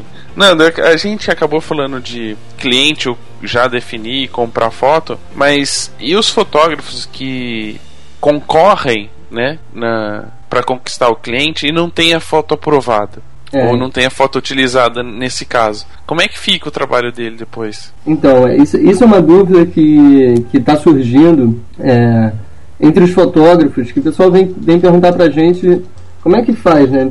Eu vou produzir uma foto para uma concorrência, sabe? É, como é que funciona isso? Pô, vou produzir no risco, né? Então a gente quer deixar bem claro que a ideia, a proposta do site não é produzir fotos é, no risco para um, um, concurso. A ideia é que os fotógrafos aproveitem as fotos que vocês, fotógrafos, já têm no HD, né? Então, e vocês têm muitas, né? Então, a ideia é que vocês inscrevam as fotos que vocês já têm prontas, se elas atenderem às necessidades dos pedidos. A proposta do site é que os fotógrafos aproveitem as fotos que eles já têm prontas nos HDs. Né? Então, a, a gente não incentiva que os fotógrafos produzem, que, é, não incentiva eles a produzir uma foto para participar de um concurso, né, para participar de um, de um pedido. Nós não somos um site de concurso, ponto final. Todos os pedidos que estão no nosso site são para uso comercial, tá? são pedidos de clientes reais que precisam de fotos para uso comercial, para uso editorial. Então, eles vão comprar a imagem se a imagem atender as necessidades deles. Né? Por isso a gente não incentiva que vocês produzam as fotos. Vocês usem as E fotos também- dos seus HDs. É, mas nesse caso, por exemplo, como é uso comercial, se o pedido da foto tiver é, pessoas, por exemplo, pessoa, ele não pode simplesmente pegar uma foto que ele fez, sei lá, de rua, que apareçam três, quatro pessoas que sejam identificáveis e, e colocar isso para vender, sendo que ele não tem autorização de uso é, da imagem. Como é que funciona? Não, não, exatamente. Não pode. Tá? Todas as fotos que os clientes definem que precisa ter gente com o rosto reconhecível, essas fotos precisam ter a licença, né, o direito de uso de imagem das pessoas que aparecem. Existem também pedidos que, que não fazem necessário o rosto, né, aparecer, identificar a pessoa, pode ser uma pessoa de costas, enfim, é, pode ser um- uma penumbra, pode ser um, um contrassol, né. No caso das, dos pedidos que precisam de rosto identificável, realmente, os fotógrafos têm que ter a autorização do uso de imagem. Aí, é, Você tá sempre ligado nas leis, né? Exatamente. Mas a gente deixa isso cara, muito claro o tempo todo. Sempre quando precisa de rosto identificado, a gente coloca um tag né, de importante, dois pontos. Este, este pedido precisa de direito de uso de imagem. É, Uma curiosidade aqui: caso dê problema sobre esse direito de imagem, isso iria respingar mais em ti ou no, no fotógrafo que fez isso sem, ah, sem autorização? É, ao, ao assinar o termo né, de que ele assume, são dois termos que são muito importantes nesse processo. Fotografia é realmente um, um buraco lá embaixo, né? O primeiro, de que ele é dono da foto, né? Ele produziu essa foto, então ele assume que a foto é dele, ele é o autor. E o outro é o direito de uso de imagem de quem aparece na foto. Então ele assume que ele tem a declaração de direito de uso de imagem. Se ele não tem essa declaração, a gente oferece um documento pronto que é para ele correr atrás desse, dessa, desse direito. Tá? Agora, sobre respingar na gente, tá? por ele assumir, por ele dar o check e aceitar os termos, ele, ele assume essa responsabilidade. É isso. Aqui vamos, vamos aproveitar de falar de pepinos, né? A gente sabe que internet, programação web tem seus problemas, por mais que a gente se previna, né? A, o, o que a 46 graus oferece. Eu, eu tô fazendo muito jabá, né? Não, cara, você tá muito. tipo,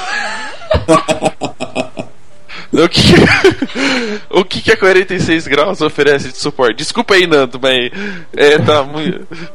É, é o mercado. Ó, o Nando não vai compartilhar o post no Facebook. Não, vocês só tem que se cadastrar lá no site, tá tudo certo. Se eu Ah, só me beleza. cadastrar, tá beleza.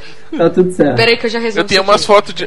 Ah, deixa eu aproveitar e. per- deixa- Então vou voltar aqui. Eu tenho umas fotos de cachorro bonitinha que eram meus. Eu, eu vendi. É, eu preciso do direito de uso de imagem.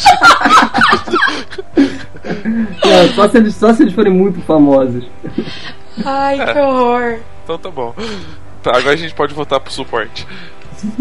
Olha, tem uma coisa que o Nando já deve saber que infraestrutura é um inferno, né? Infraestrutura de TI. Que tem que estar preparado para tudo. Ninguém sabe, mas a gente sofre ataque de Israel, sofre ataque, ataque do Irã. Ataco. É, não, tá, o troço é. Eu fico até nervoso. Porque quando eles fazem isso, a gente tem que ter uma infraestrutura porrada por trás para não dar merda, né? E. Essa, e aí- estrutura, essa, essa infraestrutura são 40 macacos Armados Para. uma de cueca. R15. É, não, é que é o seguinte, aí a gente tem que contratar coisas meio pesadas, assim, a gente paga caro para ter uma infraestrutura de primeira, que a gente contrata da Amazon, por exemplo, a mesma do Instagram e do Pinterest. É, a- é a mesma nossa, é a mesma da nossa. Não, não dá para ficar brincando assim, ah, vou fazer uma coisinha aqui no fundo do quintal. Não, é, é, tem que ser algo já pensando em até em internacionalização. Nando já sabe que isso aí, para internacionalizar, é um doce, né? É, é bem tranquilo depois, só que é caro pra burro. Ninguém sabe disso. Nossos preços são baixinhos, mas a gente se ferra, né? É, uma pergunta que eu ia fazer, aproveitando essa questão de. Porque quando a gente fala em empreendedor, a pessoa acha que é simplesmente ter a ideia e, e começar a fazer, né? É, um exemplo a gente, ah, vamos fazer o podcast? Vamos. Sentou os dois e começamos a gravar com o microfone do próprio iMac. E aí a gente começou a ver que para o som sair melhor precisava comprar um microfone, que para o programa ter audiência a gente poder contabilizar isso e, e ter números para publicidade, por exemplo, é, precisava ter um site, um, um contador de downloads, colocar no. É, vai Ou lá, seja, faz o workshop, e aí no workshop descobre um monte de coisa e que tudo isso custa dinheiro. Exatamente. Isso para vocês, é, como é que foi trabalhar é, o investimento num processo que ainda estava iniciando, sabendo que a estrutura é, é pesada? Como é que vocês se prepararam financeiramente para poder oferecer algo que Eu. tem uma boa estrutura e que não desse um, uma pane e estragasse todo, todo o planejamento? Mas o mais engraçado da tua pergunta não é sobre eh, como se preparar, mas sim do tipo, tu mesmo se comentou que estava se pegando de surpresa várias vezes. Ah, eu não sabia que tinha que pegar um microfone, eu não sabia que tinha que investir em tal coisa. E, e esse é um dos pior, piores coisas que tem realmente, que é, a- é as surpresas no meio do caminho, como tá se preparando para isso. Mas é um, é um pouco assim, ó, um passo de cada vez. Eu acho que o Nando foi a mesma coisa, foi por conta própria, né? Uhum. E, e sei lá, sempre tentando gastar pouco no início, depois é, tem que investir, infelizmente, para conseguir almejar alguma coisa maior, assim como vocês investiram em microfone. É, a gente tem que investir em infraestrutura, tem que investir em computadores, tem que investir em pessoal. Ah, Por exemplo, agora co- contratamos mais dois. É, isso encarece. Mas Então, vocês são em quanto? Só uma pergunta. Agora estamos em cinco, só que um deles é um- uma espécie de consultor, assim, mais na parte administrativa, mais na parte de negócios, que é dono também de uma outra empresa. Mas cinco pessoas, é, é- é- às vezes é até pouco por tudo que a gente almeja, mas tem que, tem que investir, colocar a cara a tapa, não, não adianta. Acho que o Nando é a mesma coisa. Não, é dolorido, é dolorido. É, é, todo mundo brinca, né? Empreendedores, né? Bem de dores, porque é suado, assim. Você, cara, não tem dinheiro e não tem tempo, você tem que estar focado no, no, no teu projeto, né, na tua empresa, e aí vai aos trancos e barrancos. né? A gente, como eu e Evandro a gente se vira, precisa de dinheiro, não adianta, né? Não tem mistério, precisa de dinheiro. A gente se vira também pegando freela, né? No início foi totalmente assim. Hoje em dia a gente está full time, mas no início a gente ia se dividindo com os freelas é, para poder pagar as contas, senão não dá, né? É, o início é muito, é muito suado. Né? Ah, no, início é- era virando noite, fazendo frila, coisa assim por fora, para conseguir ter um pouco de, de condições de sobreviver, realmente. O troço é meio. É uma dedicação que ninguém vê, cara. É.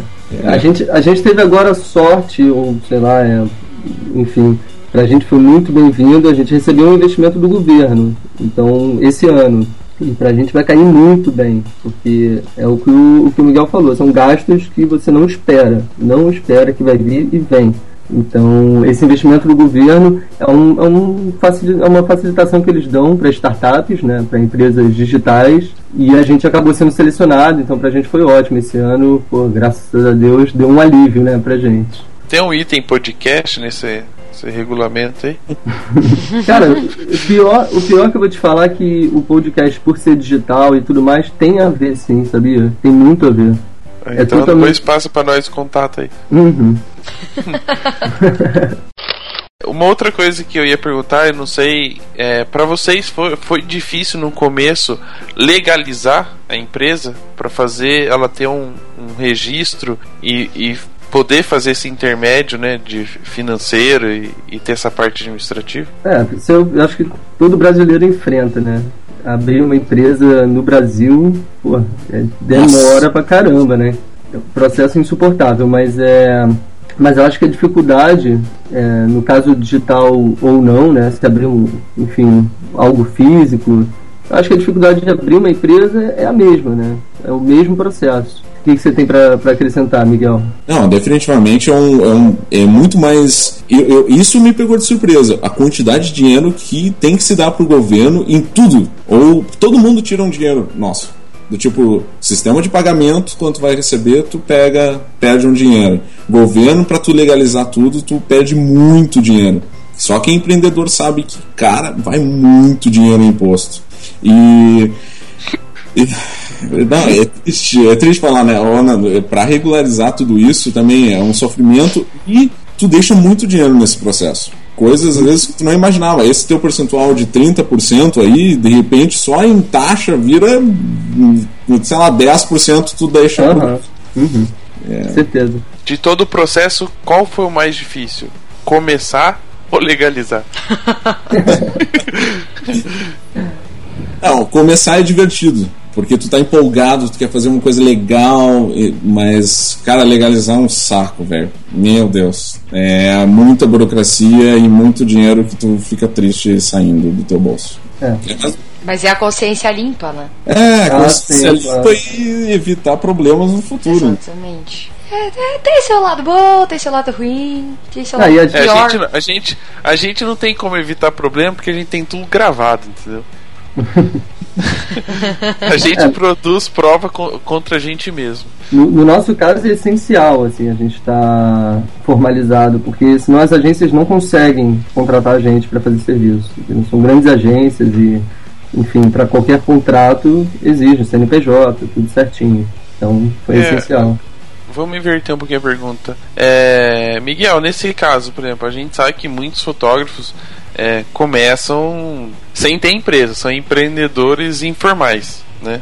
Hum? É, vocês da, da 46 também têm disponibilidade para quem vai como pessoa física? Tu diz a alguém que queira um site para contratar os nossos serviços, precisa ser pessoa física ou jurídica, é isso? Exatamente. Não, por favor, mas que tu, o teu primo que tem 15 anos, que não sabe bater uma foto, faz lá um site. É mais ou menos isso, é to- é- todo mundo é bem-vindo. Não, não existe uma necessidade, um contrato, que nem o, do o negócio do Nando é um pouco mais delicado nesse, nesse aspecto. O nosso não, quem quer ter um site para expor as suas fotos, em vez de ficar jogando lá no Flickr, faz ali um 46 graus e tu tem um site próprio para expor, de graça. Não precisa, não precisa ser totalmente legalizado ou uma empresa. Tem muita gente que eu já ouvi dizer: ah, não, eu não vou fazer um site com 46 graus porque eu não sou profissional. Não, gente, ao contrário. É, é- é algo clean, profissional, para que tu, pessoa também iniciando, faça. Sabe que tu não precisa gastar 5 mil numa agência, cara, faz aqui, velho. É, então não, não existe esse problema assim de ser empresa, pessoa física. Quem quiser.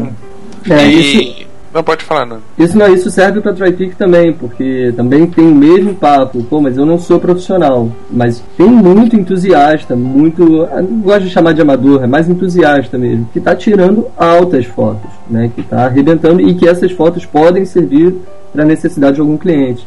Então também é super bem-vindo, entusiasta ou profissional. É claro que para contratação, só quem vai estar disponível são os profissionais. né? Mas é todo mundo é bem-vindo no site, vai ter espaço para venda de fotos para todo, todo, todo tipo de, de perfil. Né? É, bacana. Só voltando um pouquinho na 46, a questão de, por exemplo, eu tenho o meu domínio, né? Que é o. Vou fazer um jabá meu agora, rafapetroco.com.br. É, como é que faz? Né? Eu vou ter um domínio meu e depois um da 46, vou, vou juntar tudo, vou mesclar, vou dar um soldar, sei lá.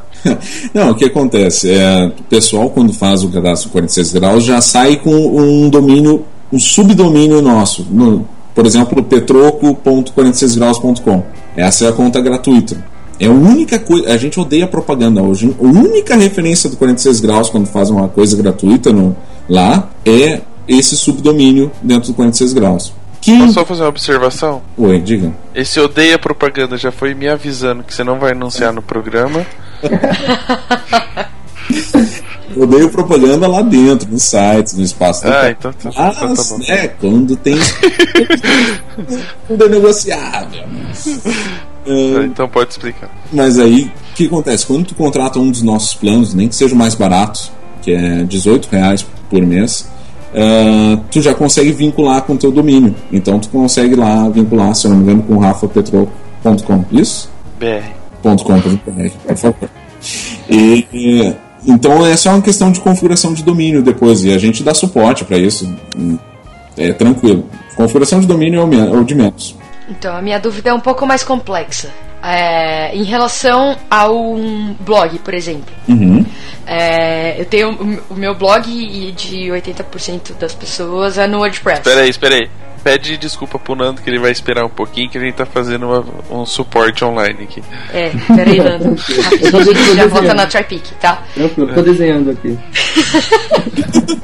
É, por exemplo, é, você tem o sistema de blog da 46 graus. Eu consigo é, é, trazer tudo que eu tenho pra vocês? Ou não eu me fudi e vai ficar separado? Não, é, a gente tem um importador de blog, então se tu configurar certinho o teu, teu feed lá no, no WordPress, que a maioria já vem configurado automático, bem certinho, é só de colocar o teu endereço atual lá no importador de blog do 46 graus. Ele vai lá e puxa todos os teus posts. Simples assim. É questão que.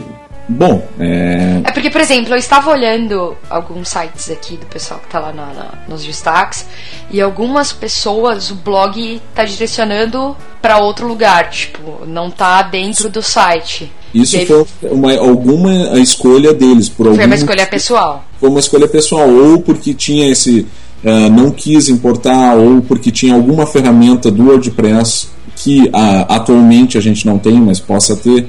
Mas tem muito blog aí que tu vai ver que é tudo integrado. Até o próprio. Sim, ah, a maioria dos que eu vi. é, não, é tudo já dentro de 46 graus. Até para não isso, isso ficar saltando de um lugar para o outro é ruim para o teu visitante. É bom ter tudo no, no mesmo local, com a mesma identidade. Ah, o cara vai clica em blog vai para outro lugar, clica em parceiros vai para outro lugar, clica em não, sabe, não precisa disso. Dá para ter tudo num, num só local. Então, até se for entrar alguns sites aí, até de pessoal que já fez entrevista com vocês, o Frank Costa tá com a gente, o, o Mussi, o Maurício Mussi tá com a gente. A Aline, que não é fotógrafa aí, ó, tá vendo? A ferramenta de fotógrafo sendo utilizado para quem não é fotógrafo. Não, eu- mas tu acha que a gente não tá de olho nisso também? Eu gosto de álbum folheável no site, muito pensando. Exatamente, olha só que incrível, eu adorei esse negócio. É, não, es- estamos com uma lista bem bacanas de novas coisas no 46 graus. Vai ter um. Ele vai praticamente ser resetado agora. Ah, novas páginas iniciais, umas coisas. Olha só, gente. cara. Eu vou adorar essa conversa depois do programa. A gente vai confundir um pouco a cabeça das pessoas, né? Porque Não, mas aí falando fala de TriPic, por exemplo, eu vou começar a dar um pente fino aqui nos meus HDs pra ver o que, que eu tenho, né? Daí que serve pra alguma coisa, ganhar um dinheirinho extra. É isso que eu ia perguntar. É, se a gente tem, tem as fotos, é, eu só posso mandar quando houver um requerimento ou eu faço um banco de dados das minhas fotos lá e, e aciono ela de acordo com o que tem de, de pedido? Então, é, esse, esse que é o próximo passo, né? A gente, por enquanto, você vai receber por e-mail os pedidos e aí você vai mandar sob demanda. Nessa plataforma que a gente está construindo agora, você vai poder colocar o seu HD, se você quiser, e aí Copiar todas! e ali dentro participar dos briefings, entendeu? Vai ficar uma mão mais na roda, assim, sabe? Uhum. Mais mão na roda. Vai, Vai ter um pouquinho dessa coisa do- dos, dos bancos de imagens que já existem, né? Você já Isso. vai ter a foto lá, alguém vai lá e compra a foto. Também. O, o nosso diferencial, assim, que, que, que eu acho que. Que eu acho não, eu tenho certeza que está trazendo diferente dos bancos de imagem, pelo fato da gente estar trabalhando com uma porcentagem mais interessante para os fotógrafos, a gente está conseguindo recrutar uma galera muito fera, sabe? Então, e essa galera, o próprio Michel Telcin já disponibilizou um monte de foto para vender no site, que a gente ainda está construindo as páginas, né? Mas é coisa que ele não fez nos bancos de imagem até hoje, porque ele receberia 20%. Então, assim, o Michel tá querendo comprar mais cápsula de Nespresso. viciado, né? Imagina. Mas entendeu? Então a qualidade das fotos que, vão, que, que os clientes vão poder encontrar no nosso site vai ser muito superior por isso, entendeu? Porque os fotógrafos não vão ter problema de disponibilizar fotos, sabe? Que eles, que eles gostam de disponibilizar à venda. Enfim. A diferença do banco de imagens é, seria essa mesmo, do valor e, e de ser uma coisa teoricamente mais profissional, né? Porque vem um briefing de um, e você encaixa a sua fotografia no briefing. Enquanto Uhum. no banco de dados a pessoa tem uma necessidade de uma imagem tal, vai lá e procura uma que, que pareça. Uhum, Ela, ela não é feita para aquele, pra aquele material, ela é encaixada naquele material. Exatamente. É, ou feita, ou é- ela não passa por nenhum processo de curadoria, né? Ele tem que ficar ali, o cliente mesmo tem que ficar procurando em vários bancos até encontrar alguma coisa. Uma coisa que, que tem. A gente estava fazendo pesquisa com os clientes, uma dificuldade muito grande é encontrar fotos regionais, fotos do Brasil, por exemplo, sabe? É sempre aquela coisa da família americana, nananã, sabe? Então, se, se o cliente vem e coloca um briefing, sabe, para os fotógrafos, a gente tem uma rede pô, pra- agora a grande maioria é brasileiro ainda. Então o acesso às fotos com uma pegada mais regional, mais brasileira, sabe? É muito mais fácil, é totalmente viável. A gente teve um caso agora que saiu muito na mídia, né? Um publicitário que tirou 500 fotos de torcendo com a blusa do Brasil, vocês viram isso? Vi, ele tirou várias fotos dele e as- aí a foto dele saiu em trocentos anúncios diferentes. É, então, pra vocês verem, cara, a, a falta de opção dos bancos de imagem. Mais de 2 mil downloads da foto dele, a mesma foto. Então, falta mesmo opção, sabe? O cara vestindo a blusa do Brasil, maquiado de, de sabe, de Brasil. Então, a, a falta de opção é certa. E por outro lado, Esse né, cara é um própria- empreendedor. com certeza, com certeza. Mas, mas uma coisa pra você ver, uma coisa que ele reclama na, na reportagem é justamente isso, que ele ganha 5 reais por foto vendida. Sabe? Então, pô, é ridículo, né? O cara que fez o trabalho, inclusive ele é o próprio modelo da foto, É. e ele fica com uma participação, sabe, por ridícula. E assim, é ób- óbvio que a gente já falou bastante do que tá por vir, né? Das mudanças que vocês já estão planejando. Mas assim, o que mais vocês esperam do mercado fotográfico pro trabalho de vocês, pras empresas de vocês? Cara, pergunta Gente. difícil. Porra, difícil pra caralho. Vocês esperam que vi tenha mais fotógrafos pra fazer mais sites, pra fazer mais fotos, Ah, pra depois do programa. site? Pronto, eu respondi. certeza, né? Verdade, assim, ó, eu, eu- o que eu sinto falta, o que eu tô vendo, de empresas nascentes também nessa parte de tecnologia, principalmente aqui no Brasil, voltado para o mercado fotográfico. É, eu, Nando, é meio caso raro de pessoal iniciando negócios ah, de tecnologia.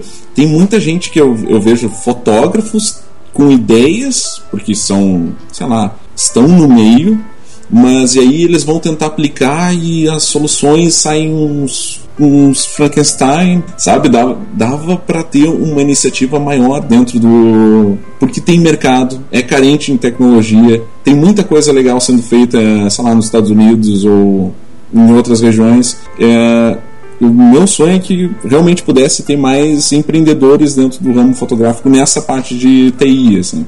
É, eu, eu acrescento, eu compacto de tudo que o Miguel falou, mas eu acrescento também a questão da valorização da imagem, cara, valorização da foto, porque nos últimos anos, pô, você, você consegue uma foto hoje de graça, de novo, a história dos bancos de imagem, mas é, sem querer ser chato, né, mas é, é bem isso, assim, a, a foto se desvalorizou muito. Eu acho que a gente agora está num processo de resgatar, sabe, o valor de uma boa foto sabe? Uma foto bem produzida, de com uma luz bacana, um enquadramento e tudo mais. É, é isso que a gente está em busca, né? Em continuar valorizando e valorizar cada vez mais. Acho que tanto o 46 graus fazendo pô, os portfólios lindo, que eu estava vendo agora, pô, layout lindo, sabe? Que realmente valoriza as fotos. E a gente, com a parte das vendas das imagens também, valorizando em, em preço e valorizando em, em comissionamento. Acho que esse é o nosso desafio. Então, por mim, pode encerrar desse jeito. Bom, galera, a gente falou bastante sobre empreendedorismo fora da fotografia, apesar de ela ser a base, né, da implementação da ideia de vocês. Gostaria que o Miguel falasse por último, porque a voz dele vai ficar bonita no final do programa. É, deixando o Nando falar, um, dar um recadinho para as pessoas que quiserem conhecer a Traific, se inscrever, esperar receber e-mails de pedidos, receber suas comissões de 70% e Então dá um recadinho pra galera. Como é que Galera, eles- quem quiser, ó, amantes da fotografia, profissionais, quem quiser, só se cadastrar lá no TryPic. Sejam muito bem-vindos, começam a participar dos pedidos. E, cara, qualquer sugestão, crítica, dúvida, tô sempre aí. Tem ali todos os meus contatos, pode vir falar comigo no Skype, e-mail. Tô aí pra, pra qualquer, qualquer ajuda, qualquer necessidade. Sejam bem-vindos aí na TryPic.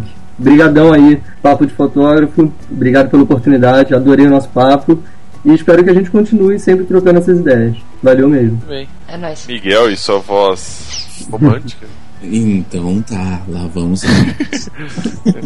Quem quiser conhecer um pouco mais, brinca à vontade, é gratuito. É, sempre que tiver ideias, pode fornecer pra gente, porque até agora foi só baseado na ideia do pessoal e é isso que a gente pretende fazer com o lançamento depois do e-commerce, internacionalização. Tudo isso tem que ser pensando já nas necessidades de vocês. Então, quem quiser pode comentar mesmo, divirta-se.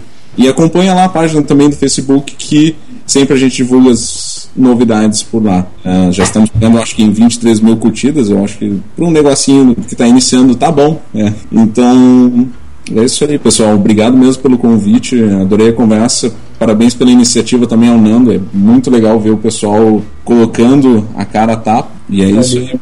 Um beijo no coração de todos vocês. Ficou muito romântico. Mas- Ele pode Até fazer aquelas, aquelas traduções de música, né? É. Fica Dá até legal. dó terminar o programa, né? Com a nossa voz, né? É. É, mas eu vou falar uma novidade pra vocês. Quando vocês ouvirem esse programa, vai ter uma novidade na, na fanpage da, da 46. Hum. Hum. O meu site e o da Ana. Lá no Index. lá. Vai index, é no destaque, bobão. Então. Peraí que eu tô Somos destaques, não somos? Deixa eu fazer meu cadastro. Eu jurei que a novidade que eu ia dizer que ia ter, que seria a gente patrocinando o programa de vocês, né? Lógico! Não, Não. essa é outra, mas aí vai aparecer no nosso site. Perfeito, perfeito. Bom, E Ana, pra quem quiser ouvir os outros papos de fotógrafos que a gente já teve por aqui, que não é só com fotógrafos, acesse o site. www.papodefotógrafo.com.br contato arroba arroba papo underline fotógrafo é, papo fotógrafo BR Ana Cariani fotografia Rafa Petroco fotografia e é isso aí, vamos encerrar o programa logo que eu tenho uma conversa depois dele Você errou os, os três últimos, mas tudo bem. Papo underline fotógrafo e papo fotógrafo BR, o que, que eu errei, idiota? Tá, tá bom. Papo Fotógrafo BR é onde? É o YouTube, mas as pessoas já sabem! Entra lá no site, acessa, aperta o botão, clique e pronto. Tchau. Tchau. Podem falar tchau. Tchau. Um beijo. Tchau, tchau. Ai, cara. Atenção, Cranzebeck! Ao top de quatro já vai! Já, já, já, já vai!